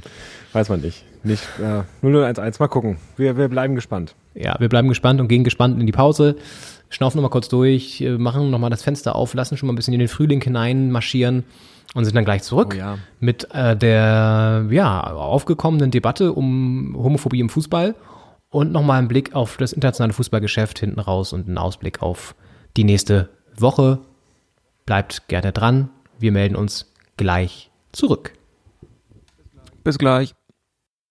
Ich würde es mir wünschen, wenn sich jemand outet. Ich will nur sagen, ich warne, oder was heißt ich warne? Es lauern Gefahren. Ich beschreibe auch, man soll sich mit seinen Leuten, mit seinem engsten Umfeld genau austauschen, weil es werden nicht alle für gut heißen, weil unsere Gesellschaft nicht so ist. Es ist nicht so, dass jeder Homosexualität gut findet. Man fährt auch irgendwann zu Auswärtsspielen. Wir haben Social Media, was da alles so passiert. Da muss man enorm stark sein, um das alles zu verkraften. Ja, Philipp Lahm war das, meine Damen und Herren. Herzlich willkommen zurück zu Folge 62, Doppelspitze der Fußball-Podcast. Philipp Lahm, der in die Debatte rund ums Thema Homophobie im Fußball eingegriffen hat, und zwar in Form eines neuen Buches. Äh, da aus der Vorstellung dieses Werkes stammt dieser Ton und ein ja, Debattenbeitrag, der für Furore gesorgt hat und der auf jeden Fall auch äh, jetzt bei uns hier äh, bei Doppelspitze diskutiert wird. Willkommen zurück nach der Pause. Henning, wenn man das so hört, Philipp Lahm mit einem sehr klaren ja, Statement zur Vorsicht, würde ich jetzt mal sagen, beim Thema Homosexualität und Outing. Äh, was hast du gedacht, als du das gehört und gelesen hast, was er dazu denkt? Ja, man, ich ich glaube, ich, ich äh, wollte es nicht wahrhaben. Und je länger ich drüber nachgedacht habe, so, so, umso mehr habe ich gedacht, vielleicht hat er recht. Und das ist eigentlich noch schlimmer, als wenn es eigentlich äh, nur, nur ein weirdes Statement wäre, was man erstmal im ersten Hören vielleicht denkt. Ähm, ich, ich dachte, also vielleicht hat man wirklich ein falsches Bild davon, wie weit die Gesellschaft ist. Und ähm, gerade, es wird ja viel über Bubbles geredet, in denen man sich aufhält und dass man nur mit Leuten redet, die derselben Meinung sind wie man selbst. Und da kann man schnell ein Gefühl dafür bekommen, dass ja alle sehr offen sind, aber natürlich äh, gibt es auch mal wieder Nachrichten über, über homophobe Vorfälle, Homophobie und auch äh, Fremdenfeindlichkeit und andere ähm, Dinge. Und vielleicht ähm, legt Philipp Lahm da auch einen Finger in die ähm, liberale Wunde, dass die Gesellschaft eben noch nicht so weit ist und äh, dass die, die ganzen Rufe nach Outings im Profisport vielleicht auch ein falsches Gesellschaftsbild haben. Ja und nein. Ich würde erstmal sagen, man muss das trennen. Also ich glaube, was mich an seinem, seinem Statement und seiner Aussage so stört, ist, dass er letztendlich eine Legitimation schafft dafür, dass das so ist. Also er sagt ja quasi, die Gesellschaft ist noch nicht so weit und deswegen sollte man das nicht machen. So. Und schafft dafür letztendlich eine, eine Grundlage, dass die Gesellschaft auch so sein darf und so, so, so funktionieren darf. So kam es bei mir jetzt an. Also im Sinne von, naja, so ist es halt gerade und deswegen würde ich es einfach nicht machen. Also, ne, ähm, zumal es sich ja natürlich immer aus einer Perspektive von außen äh, so einfach sagen lässt, ja. Ähm, so, und ich weiß, was er meint und was du jetzt auch sozusagen bekräftigt hast, wenn du sagst, dass die Gesellschaft noch nicht so weit ist. Aber das ist halt scheiße. Und das muss man ja eigentlich anprangern. Dass man dafür ja. sorgt, dass sich das ändert und nicht indem man jetzt sagt, ähm, ja, also es ist halt und naja, komm, das muss man jetzt halt irgendwie so nehmen und deswegen können wir das halt nicht, nicht machen. Ja, ist halt scheiße. Dann soll er lieber eine Kampagne starten, äh, wo er sich dafür einsetzt. Äh, Elf Freunde hat es jetzt ja gemacht, äh, auf dem Cover auch. Ähm, ihr könnt auf uns zählen. Mehrere Spieler, unter anderem Max Kruse, äh, Boyata und Stark von Hertha auf verschiedenen Covern abgebildet, die äh, das Schild in die, in die Luft halten und sozusagen sich äh, dann stark machen für Spieler, die sich outen wollen und sagt, hey, wir unterstützen euch dabei und ähm, stehen an eurer Seite mit all den Konsequenzen, die das nach sich, nach sich zieht. Natürlich zieht das Konsequenzen nach sich, aber die Frage ist halt auch, dramatisiert man das und, und, und, und legitimiert man das nicht, indem man sowas sagt wie Philipp Lahm noch viel stärker und schafft damit sozusagen eine, eine Atmosphäre, in der es dann halt wieder klar ist, das kann halt nicht funktionieren. Nee, finde ich mhm. nicht. Und ich finde, die Gesellschaft ist klar, sind wir in unserer, in unserer Bubble und dann sind wir in unserer äh, vielleicht lieber libertären, ähm, ähm, etwas äh, offeneren Gesellschaftsdenkweise, äh, sozusagen unser, unser Dunstkreis als jetzt andere. Aber ähm, ich glaube, grundsätzlich muss die Gesellschaft das natürlich äh, akzeptieren. Und das schaffst du ja nur, indem es immer mehr Leute und in dem Fall halt Fußballspieler machen. So. Und das ist ja eigentlich auch in der breiten Gesellschaft, würde ich jetzt mal sagen, schon mittlerweile äh, doch durchaus akzeptiert. Und natürlich gibt es ähm, immer wieder auch Fälle, wo, wo es Homophobie kommt, aber die, die, die, die Tendenz ist ja abnimmt und das ist auch deswegen so, weil es immer mehr Akzeptanz sozusagen, selbstverständliche äh, Akzeptanz gibt. So. Kurzer Redeschwall, ja. Redeschwall Ende. Aber ne, so, ich glaube, das ist, das ist äh, das, was mich so sehr daran stört. Ja. ja, wahrscheinlich ist die Schwäche des, des äh, Statements von, von Philipp Lahm, dass er eben da aufhört, äh, da zu sagen beim Status quo, wir sind noch nicht so weit. Die Frage ist ja aber, da fängt ja eigentlich die Frage erst an, wie kommen wir denn dahin, dass wir so weit sind? Und das ist jetzt ein Themenbereich, das ist natürlich auch schwieriger als den Status quo zu konstatieren, konstatieren, konsterniert zu konstatieren, so. Ähm, ist natürlich leichter einfach zu sagen, wie es gerade ist, als zu sagen, wie könnte man denn dafür sorgen, dass es anders sein könnte. Aber das ist ja eigentlich die, die Aufgabe. Und ist halt, gut, ich finde es auch seltsam, dass er das als in, in Buchform rausbringt, weil es so, ein Buch ist so zementiert. Also wenn du was tweetest oder wenn du in einem Interview was sagst, dann ist das so ein Momentaufnahmen. Das ist eine Momentaufnahme. Ähm, wenn du ein Buch schreibst, ein Buch schreibt man ja vielleicht ein Jahr lang oder ein halbes und dann wird das gedruckt ein halbes und veröffentlicht und bis ein Buch raus ist, vergeht ja anderthalb Jahre wahrscheinlich. Und äh, ich finde, in Buchform finde ich es noch ganz schön zementiert, äh, was vielleicht als Debattenanstoß gar nicht untauglich ist. Also ich äh, könnte mir vorstellen, dass das Lahm-Statement eine Debatte anstoßen kann, dass man sich überlegt, wie kann man denn dafür sorgen, dass es anders wird. Was ich vor allem, was mich vor allem äh, irritiert hat und auch äh, stutzig gemacht und zum Denken gebracht hat, ist, dass ähm, ähm, Lahm gar nicht so sehr auf die Kurve und auf die Fans und die Ultras und, und die homophoben und, und rechten Tendenzen da eingegangen ist, sondern auch sehr auf die Kabine.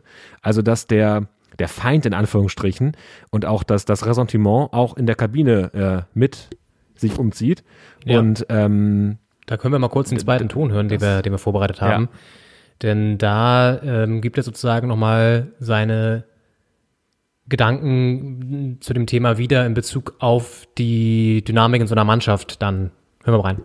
Man kennt die Mechanismen in so einer Mannschaft und man weiß, was angesagt ist und was nicht angesagt ist. Und es herrscht ein unglaublicher Gruppenzwang teilweise auch. Das hat Thomas Hitzelsberger so gesagt. Ich habe jetzt nicht eins zu eins zitiert, aber so in die Richtung hat er es auch gesagt.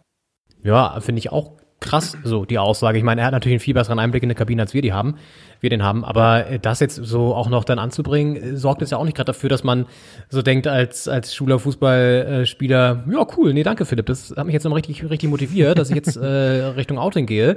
Ähm, nee, supi, supi, also echt gut. Auch da wieder, ich meine, okay, es ist vielleicht eine Problembeschreibung, wie du schon sagst, jetzt muss halt der Schritt folgen, wie können wir das lösen? So, wie schaffen wir das? Und Ja.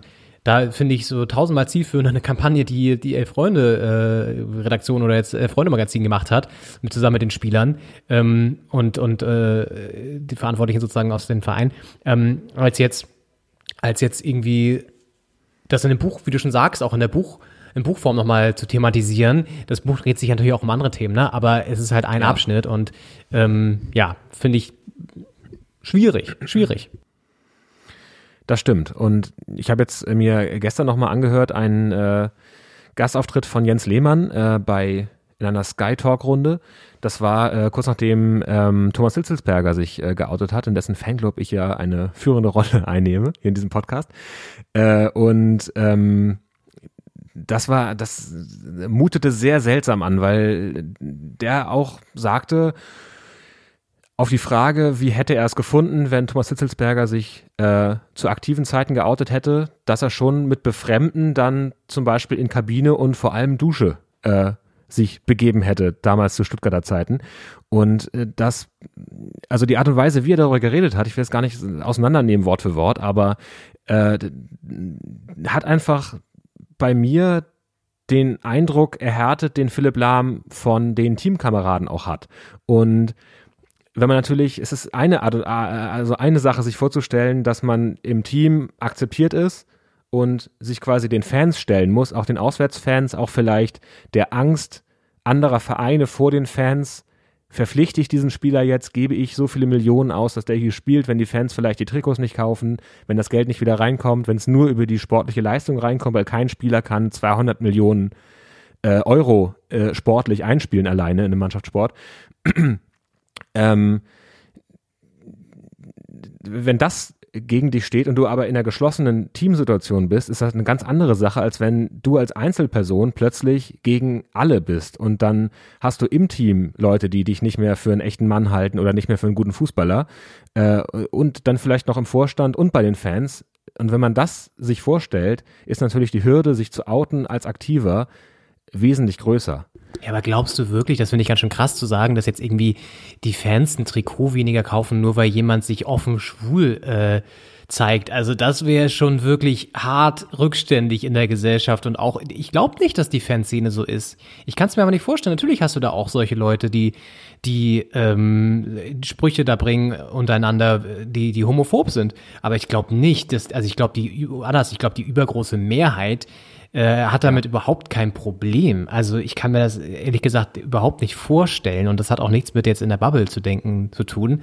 Und also das würde ich schon heftig finden. Auf der anderen Seite, klar, ist es natürlich, dadurch, dass es halt einfach noch äh, viel zu wenig das gibt, jetzt ohne das sozusagen zu, das zu kritisieren, ähm, ist es natürlich immer noch ein, eine, eine Hürde, eine, eine, eine Hemmschwelle da, so.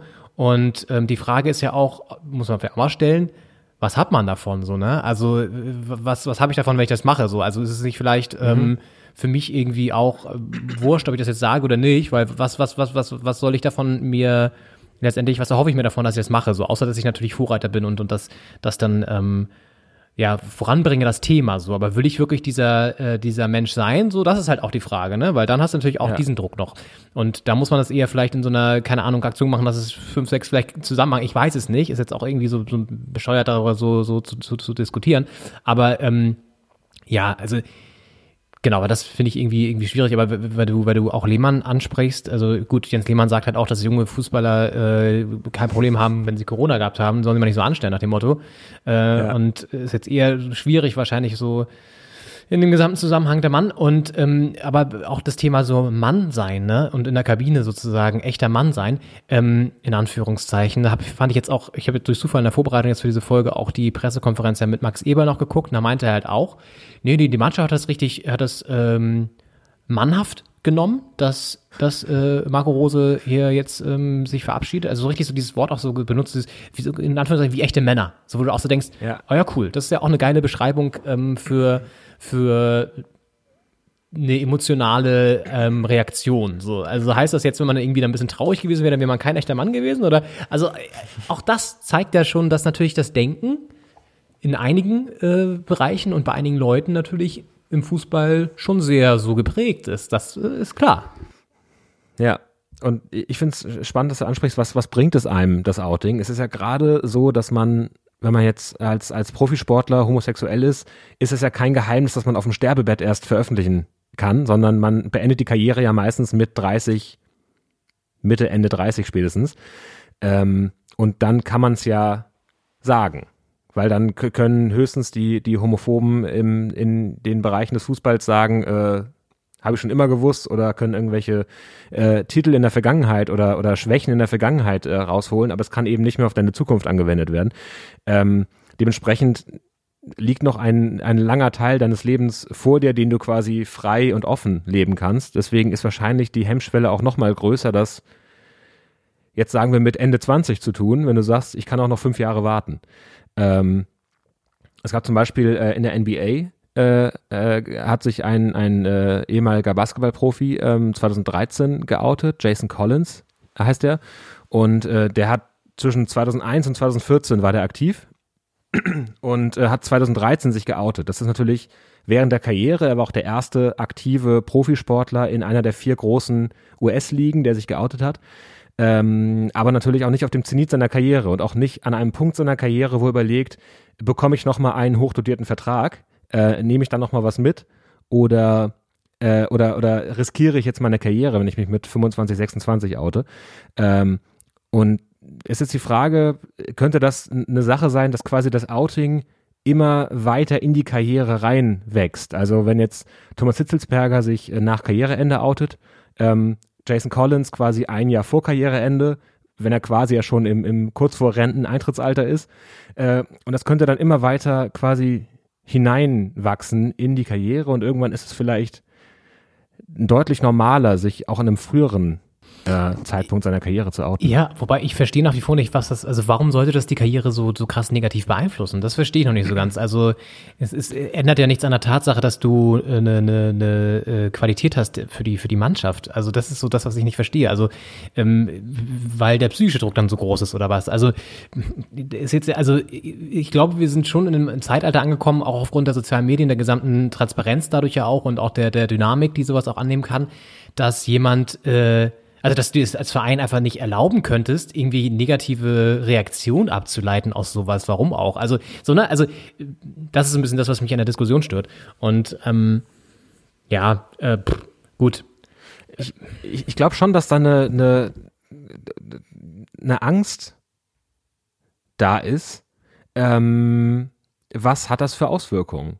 Und das wurde in meiner Wahrnehmung bisher immer auf den Fan als äh, dunkle, nicht zu einzuschätzende äh, graue Masse da draußen, die natürlich im Großteil äh, einfach äh, gute Mitglieder äh, der, der Gesellschaft sind, aber äh, eben einige in einigen Teilen auch durchsetzt sind mit Rechtsradikalen und Homophoben äh, und da immer wieder also nicht einschätzbar sind. Und ich kann mir auch vorstellen, dass zum Beispiel homophobe Tendenzen in Aufsichtsräten und ähm, Vereinsstrukturen und Mannschaften da auch vielleicht ganz dankbar waren, das quasi auf den Fan in Anführungsstrichen äh, abwälzen zu können, ähm, weil man sich mit dem Thema auch nicht auseinandersetzen wollte. Und ich glaube schon, dass es eine Angst gibt vor der Frage, was passiert mit meiner Karriere, wenn ich mich jetzt oute und ich aber noch vorhabe, vielleicht nochmal einen größeren Wechsel hinter mich zu bringen, karrieretechnisch. Ähm, und es ist natürlich die Frage, was würde passieren, wenn jetzt äh, ein künftiger Weltstar, ich weiß nicht, ein, ein, also ich will jetzt auch keine Namen irgendwie, aber jemand vom Format eines Horland zum Beispiel, wo man ja nicht weiß, bleibt er in Dortmund, da klopft ja die ganze Welt wahrscheinlich äh, am Saisonende an.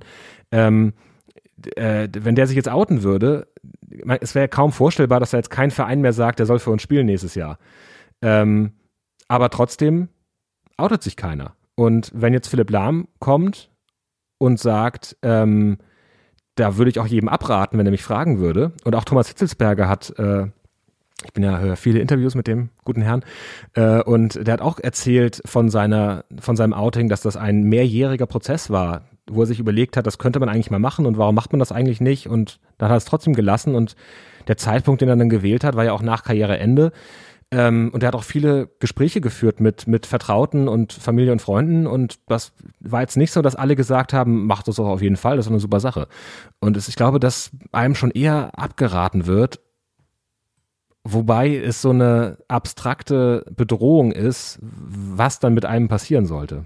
Ja, also mich stört nur daran, dass das sozusagen ausgelegt wird an, das ist karriereschädigend. Ich glaube, es ist halt eine Belastung für die mentale Seite und für die, für deine Psyche, weil du natürlich super viel aushalten musst. Dann auch allein die Berichterstattung, die natürlich, weil es eben noch überhaupt nicht verbreitet ist, äh, dann einsetzen wird. Das, da, da bin ich völlig bei dir. Aber ich finde es Ja. schwierig zu sagen, ähm, auch jetzt, dass dann äh, Vereine von einem Holland abrücken würden oder so, nur weil er sich outen würde. Das glaube ich halt einfach nicht. Also das ist halt so völlig finde ich, finde ich, äh, und ich finde es halt auch deswegen schwierig, diese Diskussion so zu führen, jetzt auch von Philipp Lahm halt in dem Fall, weil es eben dann noch schwieriger wird, ein, eine, eine Atmosphäre zu schaffen, wo es vielleicht zur Selbstverständlichkeit irgendwann mal äh, dazu gehört und vor allen Dingen auch gar nicht mehr berichtet wird, welche sexuelle Orientierung jemand hat. Das ist ja auch sowieso das Bizarre daran. Es interessiert ja auch keinen, Ja. dass, äh, keine Ahnung, ähm, der andere heterosexuell ist. Scheiß doch drauf, wen er liebt, ist doch völlig egal. Ähm, man, man, äh, ist ja Fan von jemandem, weil er gut Fußball spielt. So, das klingt jetzt vielleicht sehr naiv und so ein bisschen so ähm, heiti-teiti, äh, so äh, schöne bunte Welt, aber so ist es ja. Und ähm, deswegen finde ich es auch so, so krank, dass wir im Jahr 2021 äh, eine Diskussion führen, wo es irgendwie ähm, sozusagen eine, ja, wo es eine Debatte darüber gibt, ob das, ob das geht, ob das schwierig ist oder nicht. So, äh, und ja, es ist halt, äh, und, und ich kann trotzdem total nachvollziehen, auch was Hitzesberger gesagt hat und, und andere auch, dass es halt ein langjähriger Prozess und so weiter. Und ich will das auch gar nicht ähm, irgendwie sozusagen jetzt sagen, ja, mach doch mal ein bisschen, mach das doch mal häufiger und so. Weil ganz Ja. ehrlich, das äh, ist einfach auch ein heftiger Schritt natürlich, so, das sich alles so zu überlegen. Klar. Ähm, und ich glaube, man kann das überhaupt nicht nachempfinden, wenn man nicht selber in dieser, ähm, in diesen Gedanken sozusagen drinsteckt und darüber nach äh, denkt, ob man es jetzt macht oder nicht. So, das können wir gar nicht nachempfinden. So, aber Ja. Trotzdem, ähm, finde ich, kann man da, äh, die Debatte muss man einfach anders führen. Die Debatte muss man dahin führen, dass man auch vielleicht mal eine Männlichkeitsdiskussion ähm, anstößt innerhalb der Fußballszene und auch mal dafür sorgt, dass klar ist, ähm, es gibt verschiedene ähm, äh, Ausführungen vom, vom Mannsein. Es gibt halt nicht das eine, ähm, so ist, so ist der Mann und, äh, und, und so muss er sein. Das ist ja, sorgt ja auch vielleicht für ein bisschen ähm, Entspannung und auch so eine, so eine, so nimmt ja auch den Druck von vielen, die denken, sie müssen sich so verhalten, weil dann werden sie eher akzeptiert in der Gesellschaft oder in der Mannschaft und so. Ähm, aber Ja. ich glaube, bis wir da sind, ähm, dauert es halt auch ein bisschen und das wäre halt mal eine moderne Reform, dass man da halt auch die Spieler sensibilisiert in Form von, keine Ahnung, Seminaren oder was auch immer, ähm, dass man so da halt einfach äh, die Sensibilität erhöht. Und ich glaube, dann schaffst du halt auch ein, äh, eine Atmosphäre, die das zulässt. Und ja, also. Ja, aber es ist, wie wir schon merken, hier ein Thema, was auf jeden Fall kontrovers diskutiert werden kann. Das Ja. durch. Und ich, was ich eigentlich äh, am beeindruckendsten fand bei diesem Jens Lehmann äh, Statement, also was Statement, aber bei dem, was er gesagt hat in äh, der Talkrunde, weil jemand anders aus der Runde äh, äh, hat dann eingewandt, dass die Gesellschaft, dass ihn das sehr wundern würde, weil die Gesellschaft sei doch sehr weiter, sehr viel weiter und äh, in seinem Freundeskreis sei das jetzt ganz normal, dass da äh, Leute hetero oder homosexuell sind. Und dann meinte Jens Lehmann, ja, im, im Freundeskreis natürlich, aber äh, mit denen duscht man ja auch nicht. Und also, dass er quasi so trennt zwischen Privatleben und, und Mannschaft. Also, dass er quasi in der Mannschaft würde er es komisch finden, wenn da jemand schwul wäre. Und im Freundeskreis ist das ganz normal. Und ich glaube, das ist ein, ist ein großer Punkt in der, in der Doppelmoral auch der Gesellschaft, dass man sagt, das ist doch ganz normal und dann kann es aber für jeden irgendeinen Lebensbereich geben, wo man denkt, ja, das ist aber komisch, dass da jetzt einer schwul ist von denen. Und ich, ich denke, also solange es nicht, man, es fühlt sich wesentlich normaler an für, äh, weiß nicht, die, die hetero, heterosexuelle Mehrheitsgesellschaft, äh, wahrscheinlich als es doch noch ist. Und ich glaube, dass einem in dieser ganzen Debatte auch, auch quasi das eigene Standing in der Gesellschaft nochmal hinterfragt werden kann und muss. Und äh, ich glaube, solange es im Fußball nicht normal ist, ist es auch in der Gesellschaft nicht so angekommen, wie man es fühlt manchmal. Ja, aber das meinte ich ja mit diesem Männlichkeitsbild. Es ist ja auch deswegen Ja, schwierig in ja. der Mannschaft wahrscheinlich, ähm, da so ein Thema zu setzen oder sich zu outen, weil da natürlich Mechanismen greifen und so eine, so eine, so eine, äh, so eine Atmosphäre herrscht nach dem Motto, wir sind ja halt hier alle sozusagen ähm, äh, die, die starken Männer und da darf das nicht sein. So, weil das aber auch so, so, so, so, so ein, ja, so, ein- so ein Geist da halt ist, der aber auch nicht ähm, angegangen wird, sage ich jetzt mal. Und das ändert sich natürlich auch, weil sich die Gesellschaft auch ändert. Werden ja nach und nach auch ähm, Spieler dazukommen, die eine ganz andere Denkweise haben, hoffentlich, von vorn, von sich aus und äh, nicht so eine, so eine Mario Basler Macho-Haltung einnehmen. Ähm, und ja, das wird wahrscheinlich trotzdem noch dauern. Und ähm, ich glaube, wo ich mit dir gehe, ist dieses, dass du sagst, dass wir als ähm, Heterosexuelle das auch überhaupt nicht richtig nachempfinden können, was sozusagen auf äh, Homosexuelle auch für, für ein, ja, ähm, für Beleidigung einprasselt und so weiter. Das können wir halt einfach nicht nachempfinden. Deswegen ist es ja immer schwierig, so, so darüber zu reden und so zu tun, als hätte man jetzt irgendwie die, die, die Weisheit mit Löffeln gefressen und so, ne? Ja. Ja, ich würde sagen, wir machen einen Haken dran an das, an das Thema. Ähm, wird uns mit Sicherheit noch mal bis andere noch mal hier begegnen mit Doppelspitze der Fußball-Podcast und ist vor allen Dingen auch, ähm, muss man ja auch mal sagen, natürlich eine, eine super PR für so ein neues Buch. Also ich weiß nicht, ob er das vielleicht auch deswegen äh, gemacht hat ähm, und gesetzt hat, der Philipp Lahm. Denn so verkauft ist so ein neues Buch natürlich auch ein bisschen besser, wenn man drüber spricht. Ähm, Ja. Ohne ihm das jetzt bewusst unterstellen zu wollen. Ja. Gut, wir begeben uns in, aufs internationale Parkett, ziehen die Tanzschuhe an ähm, und tanzen so ein bisschen den, den, den, den englischen Walzer mal kurz. Ich weiß gar nicht, ob es den gibt. Ähm, was tanzt man denn in England? Den Charleston. Oh, wie sieht der aus, Henning? Du bist der Tanzexperte? Der ist sehr zappelig. Es gibt einen, einen, äh, einen super Witz. Äh, den Charleston hat eine elfköpfige Familie mit nur einer Toilette erfunden. Oh. Weißt du, so abgezappelt wird. Und wenn man, wenn er. Ah, weil man so dringend Toilette muss müssen- und dann, ah, hm, Ja. so, ah okay. Ja, ah, das sind jetzt diese, genau. so, so ganz schnell mit den Beinen und so. Ja, okay, gut. Ähm, ja. Gut, Liverpool tanzt jetzt eher so einen so, einen- so, einen- nicht so nicht so erfolgreichen Charleston in der, in der Premier League, sondern hat jetzt gegen äh, Everton vierte Niederlage in Folge kassiert, wobei sie ja unter der Woche in Budapest gegen Leipzig ein gutes Spiel abgeliefert haben. Da kommen wir gleich zu. Aber in der Liga, ah, Jürgen, Klopp, da ist die, Ja. da ist es weiterhin eher kritisch, würde ich, würde ich Das mal stimmt. sagen. Das gab es auch super lange nicht mehr. Ich glaube, das letzte Mal, dass die viermal hintereinander verloren haben, Liverpool, war irgendwann in den, in den 30ern oder 20ern oder so. Ja, das ist Heftig. Du wirst du seit nach 30 Jahren das erstmal Meister und dann stellst du aber so einen Negativrekord auf, der dann irgendwie 100 Jahre fast äh, nicht mehr Ja. gebrochen wurde. Das ist auch die Frage, wie ist das Standing von Jürgen Klopp im Verein bei den Fans? Ich glaube, also wenn er die Euroleague verpassen sollte am Ende der Saison, äh, und zwar nicht, weil er sich für die Champions League qualifiziert, sondern weil er sich gar nicht für Europa qualifiziert, ich glaube, dann wird er im Folgejahr nicht mehr Trainer da sein. Das, da wage ich mich jetzt mal auf das äh, dicke Eis, wo auch die Berliner Polizei den Leuten nicht abraten würde, sich da drauf zu wagen. Ähm, aber alles andere ist, ist dünnes Eis, finde ich. Ähm, ich weiß es nicht. Also natürlich ist da niemand glücklich mit, am wenigsten Jürgen Klopp selbst, wahrscheinlich. Aber ich glaube ja, dass, dass die ihn noch, immer noch ganz schön, ganz schön gern haben. Ja, da haben wir ja letzte Woche schon mal drüber geredet. Also ich glaube, da muss man erst einfach abwarten, wie sich die Saison weiter gestaltet, auch jetzt in der Champions League, wenn sie da weiterkommen, dann ist ja schon Viertelfinale und so und dann ähm, ja, müssen wir mal, muss man mal sehen, wie es da weitergeht. Aber in der Liga sollten sie mal so langsam wieder ein paar Punkte sammeln, weil wie du schon sagst, da wird die Qualifikation natürlich schwierig und jetzt die Champions League zu gewinnen, um dann in der Champions League dabei zu sein, ist halt auch ein schwieriger Weg. Ob der jetzt so der, der beste Weg ist, weiß ich auch nicht. Aber man hat ja auch gesehen jetzt, gegen Leipzig, dass da einfach auch eine brutale Qualität nach wie vor noch da ist. Offensiv eine, eine sehr effektive Qualität vor allen Dingen und hinten natürlich mit, äh, haben wir ja schon gesagt, Van Dijks Verletzung auch Joel Matip, der da irgendwie weiterhin fehlt. Also die Abwehr ist ja auch sau geschwächt. Das muss man ja einfach mal Ja. dann auch mit in die Waagschale werfen und ähm, ja, trotzdem bleibt ja diese offensive Qualität, die sie in manchen Spielen dann immer noch wieder rettet und in anderen dann halt, äh, wie jetzt gegen Everton, gegen Everton nicht. Also das äh, Ja. ist dann schon ja, drei, vier mehr oder weniger Hochkaräter waren da offensiv dabei für Liverpool, aber es ist halt keiner im Tor gelandet. Dann fängt man sich zwei und dann ist es halt nicht die Effizienz, die einen da gerettet hat. Ja, ja. Kurzer Ausblick auch noch nach Italien, bevor wir dann wirklich jetzt mal hier auf Europapokal äh, Rück- und Ausblick kommen.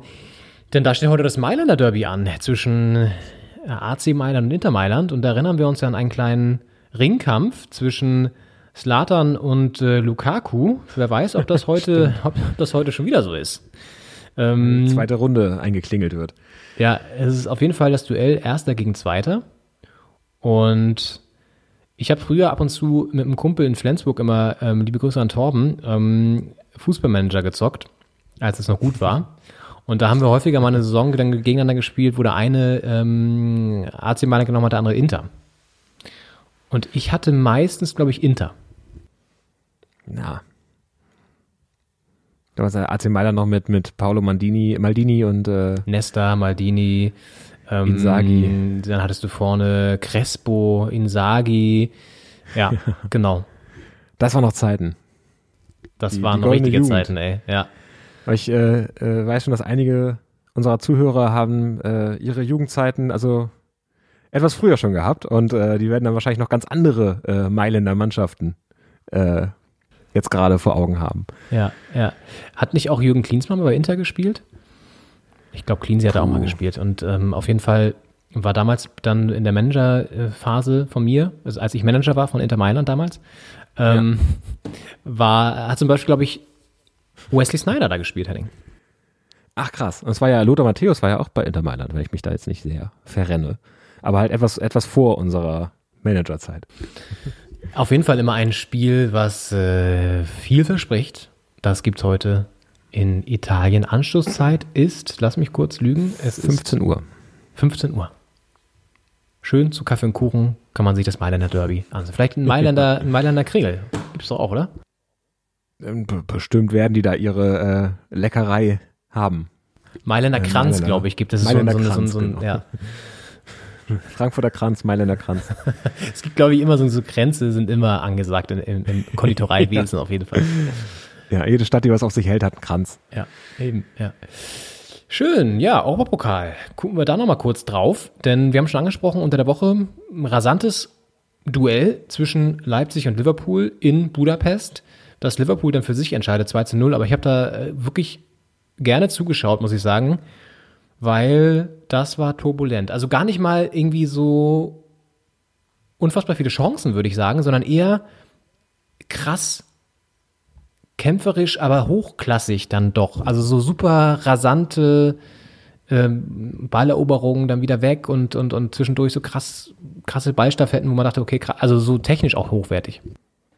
Ja, ich habe äh, mich im Champions League Abend jeweils für die äh, Konferenz entschieden, weil es ist ja bei zwei Spielen, dachte ich mir, äh, ganz gut machbar, also anders als bei fünf, wo man da irgendwie alle Tore und kein Spiel gesehen hat. Ähm, aber trotzdem nimmt man natürlich dann nicht, nicht alles, alles so mit. Aber äh, ja, es war gemischte Gefühle aus deutscher Sicht. Äh, Dortmund ja sehr stark, äh, Leipzig so ein bisschen äh, hinter den Möglichkeiten zurückgeblieben und dann äh, mit dem 0-2 zu, Hause in Anführungsstrichen äh, natürlich keine gute Ausgangslage geschaffen. Bei, Dortmund wiederum das, das äh, zweite Gegentor nicht nötig. Also ein 3-1. Ich meine, es war stark, nach dem 0-1 äh, zurückzukommen, so auf ein 3-1. Dann ist natürlich die Frage, wie hält man da die Spannung aufrecht, äh, weil Dortmund musste nicht mehr so richtig, Sevilla konnte eine ganze Weile nicht so richtig und dann hat man am Ende doch noch einmal da hinter sich greifen müssen im Tor. Und ein 3-2 ist natürlich äh, deutlich weniger wert als ein 3-1. Ja, und Holland äh, jetzt mit acht Toren erfolgreichster Torschütze in der Champions League-Saison aktuell und auch der jüngste, der jemals so viele Tore erzielt hat, glaube ich, mit der Quote ins, insgesamt in seinen Champions League-Spielen. Also auch Wahnsinn. Ähm, ja, ähm, das ist auf jeden Fall, haben wir ja auch schon mal gesagt, gerade die Lebensversicherung für Borussia Dortmund. Und haben wir ja, Ja. auch gesehen, wenn er ausfällt, tun sie sich erheblich, erheblich schwerer. Und ja, jetzt stehen, denn es kommen jetzt die, nicht die Rückspiele nächste Woche direkt, sondern es kommen erstmal die anderen Duelle im Achtelfinale und danach in der Woche dann im- immer so ein bisschen zeitversetzt die Rückspiele. Ist immer im Achtelfinale etwas verwirrend aufgebaut in der Champions League, ähm, aber sorgt einfach dafür, dass man mehr TV-Gelder kassieren kann und das ist natürlich das, worauf es ankommt. Deswegen finden dieses Achtelfinale ja auch in so unterschiedlichen Städten statt, damit einfach der Rubel weiter rollt, meine Damen und Herren. Mm, Übermorgen am Dienstag empfängt Lazio Rom die Bayern, die leicht stockenden Bayern. Kriseln würde ich jetzt mal nicht sagen, aber es stockt so ein bisschen im Motor da im, im Bus, wo der Busfahrer immer die, die, die Playlist abdrückt, äh, bei, den, bei den Münchnern. Und jetzt Lazio, Tabellenvierter, gegen Genua gewonnen jetzt äh, am Wochenende. Die sind auch, glaube ich, nicht, nicht zu unterschätzen. Das stimmt. Das, das wird auch in Rom stattfinden wahrscheinlich, oder? Das ist ja, man muss ja bei jeder Partie jetzt überlegen, äh, die eine Mannschaft ist zwar Heimmannschaft, aber äh, also ist sie auch wirklich Gastgeber. Ja, genau. Oder ist es, ist es doch ein Piraeus, das Spiel? Nee, äh, in dem Fall führen alle Wege nach Rom. Ja. ja, auf jeden Fall eine, eine hochklassige Paarung. Ähm, darf man sehr gespannt sein, weil eigentlich äh, hätte man den FC Bayern noch vor ein paar Wochen, glaube ich, vorne gesehen, aber wie du sagst, da ist nicht, nicht mehr alles so jetzt nach den letzten beiden Spielen. Kann man sich, glaube ich, drauf freuen, kommende Woche. Und auch im, im parallelen Spiel Mhm. Madrid gegen Chelsea, Atletico Madrid, die ja jetzt gerade verloren haben, aber trotzdem auf Meisterschaftskurs sind in Spanien. Es ist also mal wieder, könnte mal ein Jahr sein, wo nicht äh, Real oder Barcelona äh, Meister wird. Ähm, dementsprechend äh, mal gucken, wie, wie Thomas Tuchel mit seinen Chelseaern sich da schlagen wird. Die, die, die, die, die Knappen aus London, ne, Henning? Das sind sie doch, die, die Chelseaner. Ja. richtig. Wie äh, wird sich Chelsea da schlagen? Das ist auch, finde ich, jetzt so von den Partien so das Duell auf Augenhöhe. Das, äh, weil Atletico ist ziemlich gut drauf. Chelsea jetzt auch mit Tore wieder mehr in die Spur gefunden und ähm, äh, Mittwoch sind ja auch noch zwei Duelle, logischerweise. Da kommen wir jetzt zu Gladbach gegen Man City in dem altbekannten Stadion in Budapest, das jetzt äh, so ein bisschen herhält als ähm, das Ausweichstadion schlechthin in der Europapokalspielzeit. Ähm, also Gladbach fliegt auch nach Budapest. Ist ja auch die Frage, hält der Rasen das aus, wenn da jetzt so oft gespielt wird? Äh, und, Ja. und wird er nochmal ausgetauscht? Und ja, naja. Ähm, Ist ja auch, ist ja auch alles eine, eine Art von, von, von Spiel, die jetzt in Budapest wahrscheinlich nicht äh, jede Woche stattfindet, weil ich weiß nicht, wie jetzt die ungarische Liga äh, so bestellt ist, aber äh, da sind, spielen es ja nicht jede Woche da internationale Topclubs, die ja doch vielleicht nochmal anders mit den Stollen sich in das Geläuf graben. Äh, und äh, ja, muss man gucken, wer, was der Greenkeeper da äh, jetzt für, neuen, für neue Tätigkeitsfelder hat. Lothar Matthäus wohnt ja in Budapest oder zumindest da eine Wohnung, sagen wir mal so, ob er da jetzt wirklich fest wohnt, weiß ich nicht, aber auf jeden Fall eine Wohnung. Vielleicht kann der sich ja nochmal als Greenkeeper da betätigen. Stimmt, der weiß ja, äh, was, was äh, anspruchsvolle Profis äh, da brauchen von einem Rasen. Ja, der Loder, der Loder macht das. Ähm, ja, ansonsten sportlich gesehen natürlich Man City der Favorit, jetzt gerade auch mit diesen ganzen Querelen um Rose. Fällt schwer Ja. zu glauben, dass Gladbach da wirklich eine, eine Chance hat, aber also das heißt, eine Chance hast du immer, so anders, äh, dass sie das für sich entscheiden, Ja. das Duell. Eine Chance hast du immer und Ja. so sollten sie auch reingehen, weil sie haben nichts zu verlieren und letztendlich kannst du auch mal Man City zumindest zu einem Unentschieden oder auch zu einem ja, Besiegen. So. Also klar, ist alles möglich, man weiß nie, wie so ein Spiel läuft. Und ähm, es hat bekanntlich 90 Minuten und der Ball ist rund. Und da würde ich jetzt hier in das ähm, Tofu-Schweinchen mal einen Ja. glatten Zehner reinschmeißen zum Beispiel. Phrasen for Future. Ja, nee, äh, mit, mit äh, Rio Reiser zu sagen, wir haben nichts zu verlieren außer unserer Angst, äh, das, da, so muss man jetzt, glaube ich, da nach Budapest reisen zum Heimspiel aus, aus Gladbach. Da, Ja. Das läuft dann im, im Flieger, im, im, in ganzer Dauerschleife, Rio Reiser. ja, auch Piloten haben äh, Musik äh, Favoriten.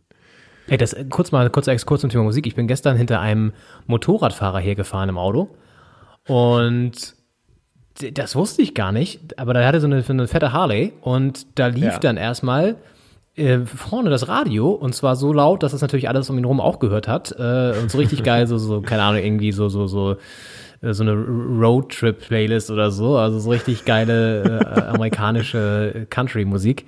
Und äh, das Ja. war richtig, auch guter Sound, also muss ich wirklich sagen. Also da hat äh, Harley Davidson eine gute Anlage verbaut auf jeden Fall. Das war so geil. Er saß da auf seiner Maschine und dann hörte das da so und herrlich. Aber hört man das unterm Helm auch, frage ich mich. Ja, ich dachte, man hört es vielleicht auch nur unterm Helm, aber vielleicht kannst du es umstellen. Vielleicht kannst du auch sagen, hier, ich Ah. habe Bock, das alles hören. Dann mache ich hier den, den, den, den, den Outside-Modus an und dann, dann läuft das hier für, für alle hörbar. Ja, selbstlos. Also er teilt, er teilt die Musik gerne mit anderen. Ist ein Social-Media-Typ wahrscheinlich. Ist ja auch die Frage, ob so ein, so ein, so ein, so ein Biker, kann man sich auch überhaupt nicht vorstellen, dass der so, so Gangster-Rap hört oder so. Oder irgendwie, keine Ahnung, Felix Yan oder so. Oder äh, irgendwie so, ein- so, ein- so ein Mainstream-Scheiß. Der, Ja. der, der hört, das kann ich mir nicht vorstellen, dass sowas dann da läuft. Oder deutscher Schlager oder so.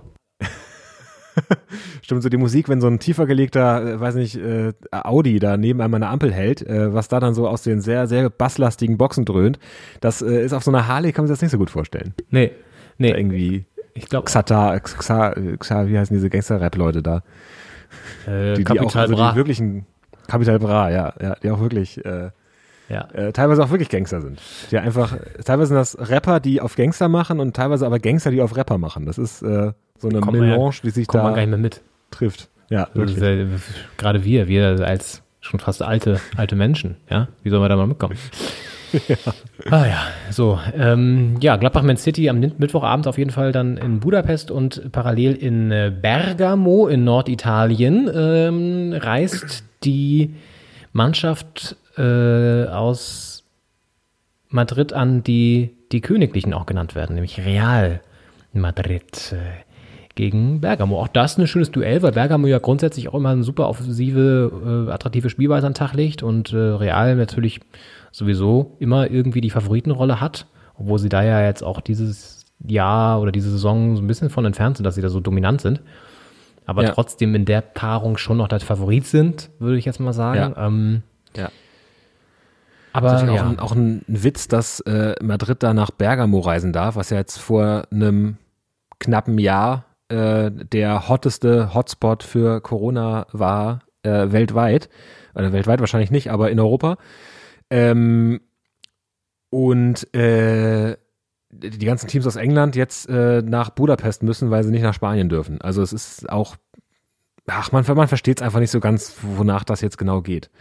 Aber Ja, in dem Fall ist es halt aber liegt es halt daran, dass die englischen Teams, weil sie halt aus einem Mutationsgebiet kommen, nicht einreisen Ja. dürfen. Das ist halt das Problem. Aber klar, es ist natürlich trotzdem total abstrus. Also Ja, wenn die, wenn die Mutation in Flensburg schon ist, dann ist sie auch überall sonst, würde ich mal sagen.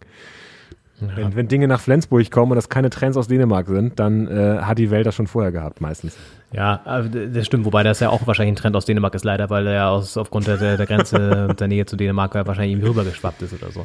Das, das stimmt natürlich. Ähm, ja. ja, gut. Aber ich finde es auch sowieso gerade, ich habe auch gerade eben noch mal kurz in der Pause bei Twitter so reingeschaut und ähm, da, da, da trendet natürlich schon wieder der Hashtag dritte Welle, weil jetzt die Zahlen wieder hochgehen. Und das sind dann auch so Ja. Fotos, die man sieht, wo man sich auch schon wieder an den Kopf fasst und denkt, Leute, ihr habt den Schuss auch echt nicht gehört. Natürlich ist das Wetter gerade geil und äh, es ist, also geil ist natürlich so ein Anführungszeichen, weil für andere Menschen ist Regenwetter geil. Aber so Ja. das Wetter ist äh, warm und dann gehen natürlich, äh, der Homo sapiens äh, treibt den treibt es aus der, aus der Haustür und aus dem, aus der Wohnung und in die Wärme. Ähm, wie so ein kleines Chamäleon legt er sich dann in die Sonne oder trifft sich mit, äh, mit seinesgleichen. Und äh, dann gab es so Fotos von irgendwelchen kleinen Anlagen, jetzt nicht mal im Park, sondern wirklich so, so kleine Mittelinseln, äh, wo halt wirklich hundert, also wirklich hunderte Menschen auf engstem Raum da wieder sitzen und äh, sich, sich gut gehen lassen und irgendwie ein Bierchen trinken, natürlich überhaupt nicht Abstand halten, auch keine Maske tragen.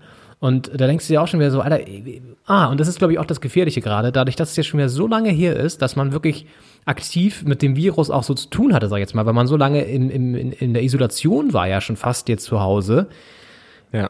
vergessen viele natürlich wieder oder verdrängen es natürlich noch viel mehr als sonst, äh, dass das immer noch da ist und jetzt wahrscheinlich wieder gefährlicher zurückkommen kann. Ja. Und gehen dieses Risiko jetzt wieder ein und bringen damit natürlich die Gesamtgesellschaft in Gefahr. Und ja, kann man nur hoffen, dass jetzt auch vielleicht da dann wirklich auch mal irgendwie resoluter eingeschritten wird und dann sowas aufgelöst werden muss, einfach. Also, Ja.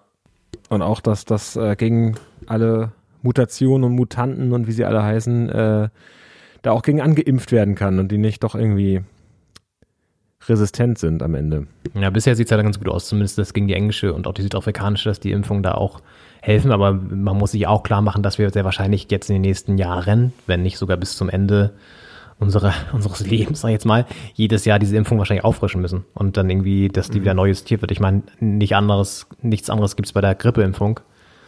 Ja. Die wird auch jedes Jahr modifiziert. Und das wird es wahrscheinlich beim Coronavirus dann auch geben, ähm, vorausgesetzt, dass ja dann das auch geht und was bringt und so. Und ja, aber äh, deswegen, ja, ist das gute Wetter jetzt oder das warme Wetter jetzt auch nicht so förderlich wahrscheinlich, weil dann natürlich auch wieder mehr Leute rauslaufen und sich zusammentreffen. Aber ja, wir wollen mal den Teufel nicht an die Wand malen, ne? Liebe Leute, Ja. liebe Leute da draußen. Ähm, Apropos nicht ganz so geil, äh, Euroleague. Ja, immer so ein bisschen die hässliche Schwester von der, von der Champions League, ne? So ein bisschen, obwohl ja aufgewertet jetzt äh, durch, früher so gab's ja mit UEFA Cup und UI Cup. UI Cup, das war wirklich so, ja, das war so die, die, die, die, die, die, ich sag mal, die, die zeternde Schwiegermutter, äh, die, die dann auch noch so da mit im Game war. Ja, ja auch tanzen wollte. Und äh, ja, Euroleague, äh, die beiden deutschen Vertreter dort ähm, haben am Donnerstag gespielt, wie alle anderen auch. Äh, Leverkusen gegen Bern, die Young Boys und Hoffenheim gegen Molde aus Norwegen. Und das waren also torreiche Partien. Da kann man sich nicht beschweren als neutraler Zuschauer. Äh, wurde einiges geboten. Und äh, auch für Fans von Aufholjagden waren beide Spiele was. Nur jetzt so aus deutscher Sicht war es irgendwie am Ende nicht so richtig zufriedenstellend. Ja. Leverkusen verliert 3 zu 4, Hoffenheim spielt 3 zu 3 gegen Molde in Villarreal.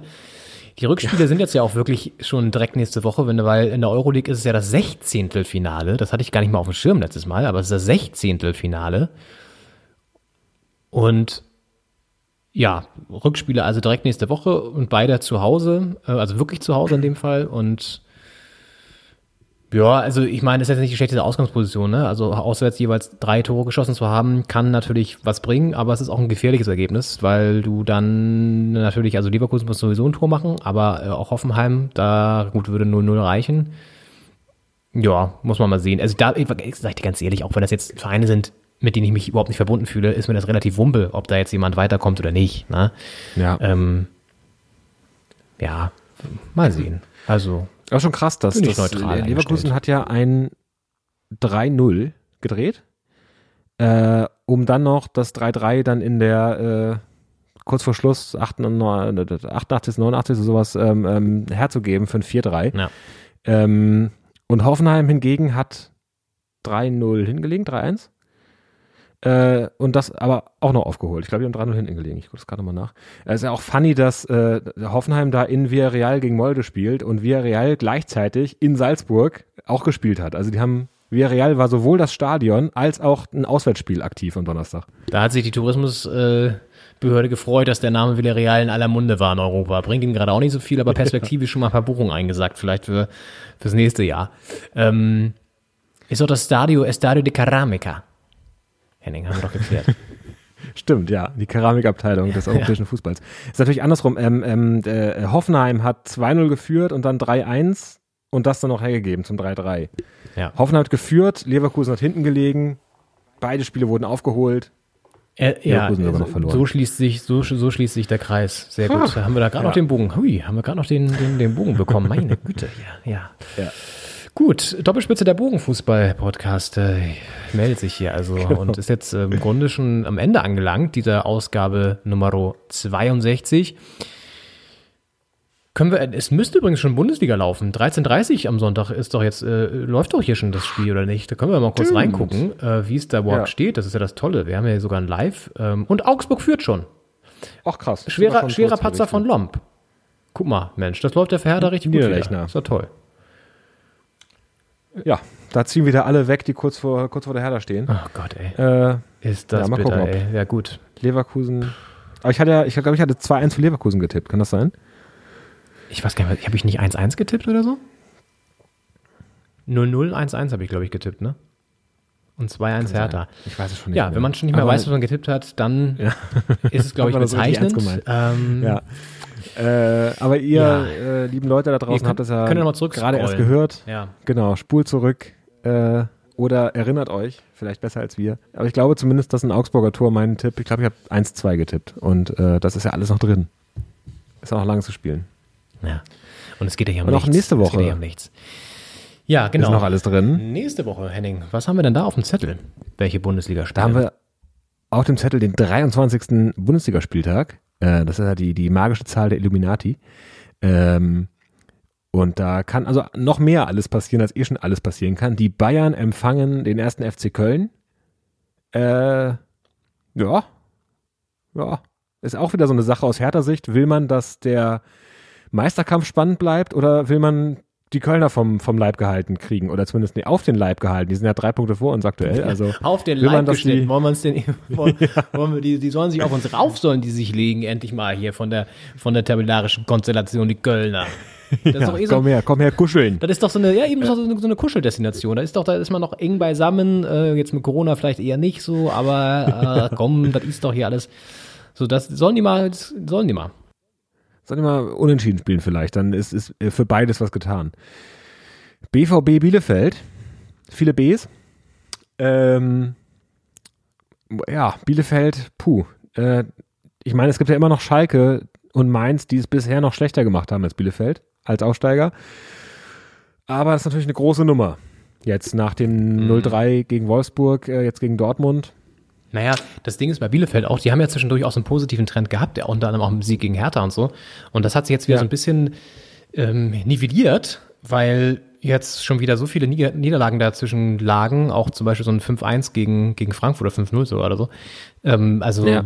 heftige Klatschen und jetzt gegen Wolfsburg da 3-0 verloren jetzt an diesem Spieltag. Jetzt kommt der BVB, hat jetzt auch unter der Woche spielfrei, also ist ausgeruht, ist gut drauf nach dem Derby-Sieg. Könnte, könnte, könnte wirklich eklig werden für, für Bielefeld. Ähm, gut, für uns, äh, ja, ist das ist gut. Wir, wir treffen auf Wolfsburg, in Wolfsburg, die natürlich auch super gut drauf sind. Das heißt, uns kann es nur was bringen, wenn die anderen da unten auch weiter verlieren. Ähm, ist natürlich das ICE-Duell, die ja gerade etwas leerer sind als sonst. Könnte man natürlich eine schöne Auswärtsfahrt hinmachen, geht natürlich nicht. Ja, hinfahren können wir, aber stehen wir da vorm Stadion und hören ja nicht mal, also früher hat man vorm Stadion gestanden und hätte man noch irgendwie Jubelschreie gehört. Äh, und wenn es sehr laut war, ist es fürs Heimteam und Ja. äh, wenn es leiser ist für die Gäste. Äh, aber mittlerweile hört man da gar nichts mehr. Man könnte sich natürlich, das möchte ich jetzt dir keinen jetzt dazu veranlassen und dazu ermutigen und motivieren, das zu tun. Aber was man machen könnte, ähm, es gibt ja ähm, mittlerweile auch Drohnen, die man, die man selber steuern könnte. Man könnte quasi hingehen, mit einer Drohne übers Stadion fliegen und sich das Spiel dann so angucken auf seinem Handy. Akkulaufzeit wird dann wahrscheinlich so eine halbe Stunde gehen oder so, muss man gut timen. Und dann einfach, weil in Wolfsburg musst du ja auch nicht mal irgendwie großartig rumlaufen. Du kannst ja vom Bahnhof ins Stadion quasi gucken dass du dann einfach sozusagen mit CE hinfährst, dann gut, Stadion Gastro gibt's gerade, äh, Bahnhofsgastro gibt's nicht, aber dann nimmst du dir ein kleines Lunchpaket mit, setzt dich da auf dem, auf dem, auf dem Bahnhof irgendwie auf so eine Bank und dann machst das Handy auf, lässt die Drohne los und dann guckst du Spiel und bist quasi live dabei. Ja, es ist ein Modell. Es muss man gucken, ob der Luftraum da irgendwie, man darf ja nicht überall Drohne fliegen. Also ich weiß nicht, der Bahnhof ist da sehr in der Nähe. Ich weiß nicht, wie der, der Flughafen, hat Wolfsburg einen Flughafen? Wol- Wolfsburg-Braunschweig Nein, Wolfsburg so? ist doch keine Flughafenstadt, Henning, keine Flugzeugstadt. Henning, äh, Ja. Wolfsburg ist eine Autostadt. Das, Autostadt, ja. klar, klar. Fährt man mit dem Auto hin und mit dem ICE, wenn er hält. Ist wahrscheinlich auch so eine Masche vom, vom dortigen Autobauer, dass er vielleicht auch sagt, der ICE, komm, fahr mal durch. So, dass er Genau. sagt, das so eine- Auto ist immer noch das sicherste Transportmittel. gibt immer so eine Provision für den ICE-Fahrer, der dann durchfährt. Immer so, so ich Ja. mach Maske, 5000, 5000, kriegst du die 5000er Rate? Und damit sie nachkommen, so, so später so, so, so, so, so spitze Bemerkungen fallen lassen können, wie so, naja, also sieht man ja, wie zuverlässig die Deutsche Bahn ist. Also mit uns kommen sie auf jeden Fall, fahren sie locker mal raus. Ja, ihr Auto, ihr Auto hält, wo sie wollen. Ja. Wahrscheinlich. Und dann gibt's natürlich das Highlight des Spieltags, äh, gerade für den neutralen Nicht-Hertha-Fan-Zuschauer, äh, das Abendspiel am Samstag nächste Woche. Äh, Leipzig gegen Gladbach. Ja, eine der nächsten Prüfungen für die Rosenkavaliere, die jetzt natürlich alle eher so ein bisschen abrücken von ihrer Rose da an der Seitenlinie. Mm, Das wird spannend zu sehen sein, wie sich der Marco da die nächsten Spiele schlägt, ohne da jetzt irgendwie schadenfreudig zu sein oder so, aber ja, Leipzig, natürlich, Leipzig-Gladbach immer so auch so ein Duell Tradition gegen nicht so viel Tradition. Und das äh, wird auch von den Fans immer so, so gelebt, natürlich wie, wie alle Traditionsclubs das Duell gegen Leipzig so, so bewerten und sehen und auch zu Recht zu sehen. Beide unter der Woche mit, mit Ruhe und mit, mit, mit Kraft. Äh, ach nee, Quatsch, Gladbach im Einsatz. Äh, Entschuldigung, das habe ich ja völlig unterschlagen. Ähm, Gladbach im Einsatz ja. gegen Man City natürlich. Also auch das vielleicht dann eher ein Grund zu sagen, boah, eher auf Leipziger Seite das Pendel. Ähm, Ist ein Topspiel Samstagabend, boah, könnte, könnte auch top werden. Ja, bin ich gespannt. Sehe ich eher Leipzig im Vorteil. Ja, ich denke auch. Wäre vielleicht ähm, für, für, für Marco Rose, wenn es bei Dortmund nicht läuft, äh, der, der Bachelor nochmal was für ihn. Da geht es ja auch viel um Rosen. Und äh, könnte der vielleicht, das wäre vielleicht witzig. Ja, witzig. Also Das haben wir auch, glaube ich, jeden Rosengag leider, ähm, Entschuldigung an euch da draußen, ausgereizt, aber auch das muss mal sein. Ja, Ja. in diesen ohnehin nicht so Anekdoten äh, armen äh, und aber auch nicht so, so, so, so bunten Zeiten kann man ja auch mal sowas bringen. Auf jeden Mhm. Fall. Muss man hoffen, dass es am Samstagabend dann nicht in die Hose geht für Gladbach. Ja. Ja, gut. Ähm, schön. Ja, äh, Mainz gegen Augsburg. Ich gehe mal hier weiter, bevor es noch, bevor es noch peinlicher wird. Mainz gegen Augsburg ist ein Duell. Jetzt gut. Augsburg befreit sich hier ja gerade so ein bisschen wieder aus dem, aus dem Tabellensumpf.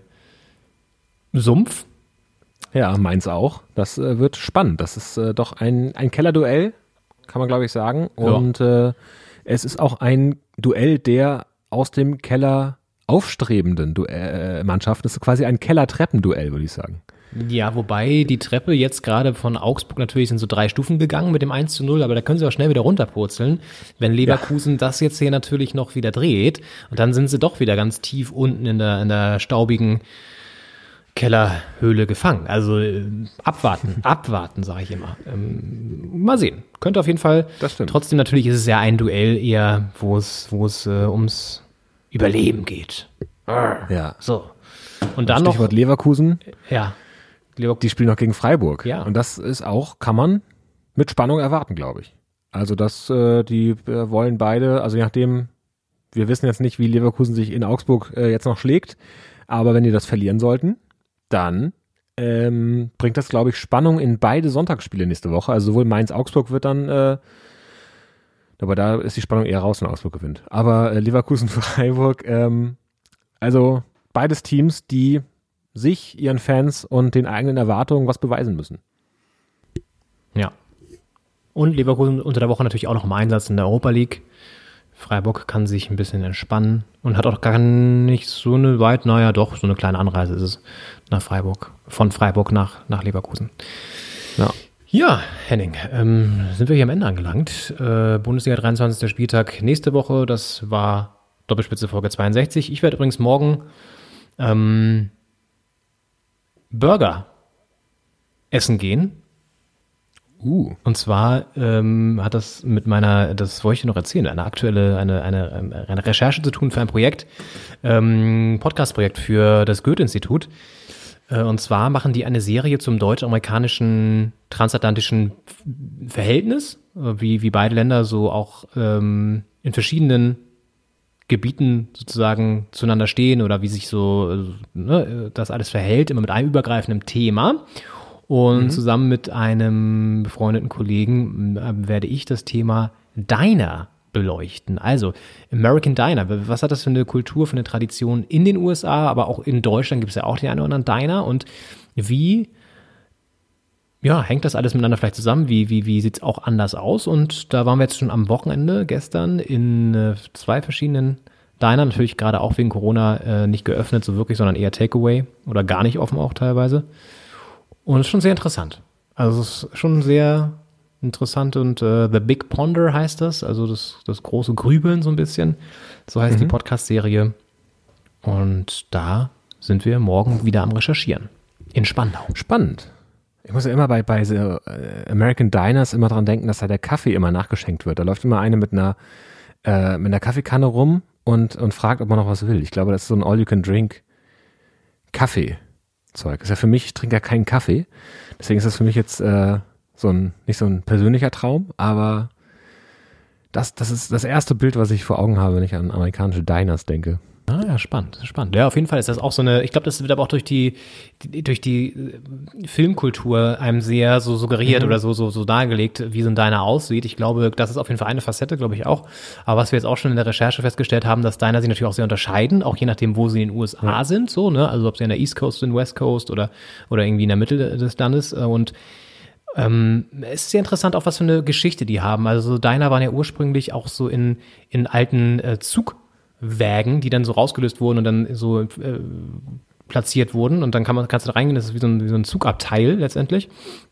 Und wir waren gestern in Nauen bei einem, bei Big's Diner in Nauen und die haben gerade zu. wegen Corona, Mhm. weil sich auch kein Haus-Hausverkauf bei denen nicht lohnt und die waren auch einigermaßen betröppelt und so, das kann man auch total verstehen.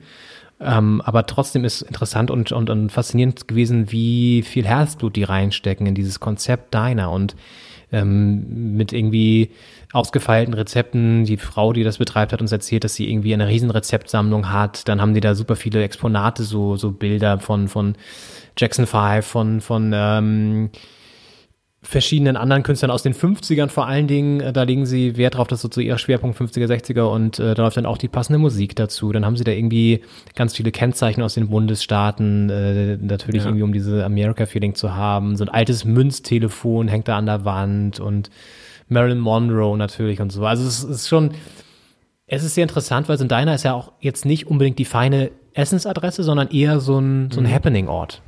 Also Ja. so, so, so, weißt du, so ein bisschen so entertaining auch und so. Ja, natürlich auch spannend, solche, solche Orte im, jetzt äh, auf dem Boden der ehemaligen DDR zu haben, also in Brandenburg, Nauen oder ich kenne auch so ein American, American Western Restaurant in äh, Südost-Berlin, ähm, so Richtung Zeuthen daraus. Und ähm, das ist ja jetzt eine Ecke, wo die USA 40 Jahre lang jetzt nicht das Top-Thema war. Äh, und auch spannend zu sehen, wann da wer jetzt so ein US-Restaurant gegründet hat und äh, ob das auch so ein quasi eine Aus, was heißt Ausflucht, aber so ein bisschen Eskapismus in, in eine Ecke der Welt ist, die man jetzt nicht so bereisen konnte, durfte, sollte. Ähm, ein spannendes Thema. Da wünsche ich dir sehr viel Spaß Ja, und äh, danke. Erfolg. Danke. bei. Schön, schöne, schöne, ähm, schöne, schöner Ansatz auch nochmal gerade mit diesem, mit dem, mit dem, mit dem Reisegedanken oder dem, dem Nicht-Reisegedanken wie in der DDR und dann, dann jetzt so diesen, diesen deiner äh, Gedanken und so. Finde ich schön, Henning. Das können wir auf jeden Fall noch ähm, auch noch in den Fokus rücken, auf jeden Fall. Ja, äh, ich sag Bescheid, wenn das, wenn das abzurufen ist. Äh, The Big Ponder heißt die, heißt die Serie, das kann ich jetzt schon mal so in den Shownotes hier verlinken. Und wenn die Episode draußen ist, wahrscheinlich so Richtung Ende März, dann sage ich hier nochmal Bescheid. Und Ja. dann könnt ihr und du natürlich auch euch das sehr gerne anhören. Auf jeden Fall. Was, was geht bei dir heute noch so? Es ist sehr wunderschönes Wetter. Ich sehe hier gegenüber auf dem Balkon fährt jemand Fahrrad. Und da kann man sich jetzt fragen, was? Auf dem Balkon? Wie groß ist der Balkon? Wie groß muss ein Balkon sein, dass ich da Rad fahre? Aber das ist, ich glaube, das sieht sehr professionell aus. Der hat auch so eine Profi-Radfahrerhose an, wie bei der Tour de France. Und äh, sitzt, also eventuell, also vielleicht sitzt er auf einem Hometrainer oder ich glaube, dass, ich habe das schon mal gesehen, als sie das aufgebaut haben. Das ist ein sehr fahrradaffiner, professionell ausgerüsteter Haushalt. Äh, die haben, glaube ich, sowas, wo du das Rennrad so reinhängen kannst. Das quasi, das eine Rad, glaube ich, äh, da wird quasi gemessen, wie schnell du bist. Und das vordere Rad hängt einfach in der Luft. Und dann trittst du da in die Pedale und fährst da, kannst wahrscheinlich die ganze Tour de France nachfahren äh, äh, auf der Einstellung. Und ähm, da tritt er sich gerade die, die Beine. Jetzt gerade ist er eher so im, im Auslaufmodus oder anfahren, sitzt jetzt auch aufrecht, trinkt einen Schluck äh, und, und äh, fährt moderates Tempo, wahrscheinlich das dreifache Tempo von mir, wenn ich Fahrrad fahre, aber trotzdem sieht's moderat aus. Ja, Äh, ja. Gleich wird er wieder die Bergetappe abgerissen, wahrscheinlich. Geil. Spannend. Aber das Wetter ist wunderschön. Ja, das Wetter ist ähm, sonnig und warm und ich denke auch, ich werde auf jeden Fall nochmal ein Ründchen drehen draußen, wahrscheinlich wie 3000 andere Menschen hier äh, das auch machen werden. Deswegen muss man sich wieder Wege suchen, wo man sich vielleicht nicht mit so vielen Menschen äh, rumschlägt. Ähm, das wird die Herausforderung sein, die ich gerne annehme. Ja, so wie Mainz den Abstiegskampf jetzt angenommen hat, so nehme ich jetzt hier diese Herausforderung an. Und ich würde sagen, äh, wir entlassen euch auch in den Wochenstart wahrscheinlich bei vielen, wenn ihr uns Montag hört oder in einen Rest Sonntagabend und hören uns nächste Woche wieder mit neuen Europapokal-Ergebnissen und Bundesliga-Turbulenzen eventuell und sind gespannt, was wir, über was wir dann sprechen werden. Wünschen euch eine schöne Woche. Ja. Macht's gut. Ja. Bis dann. Macht's gut. Bis bald. Ciao. Ciao.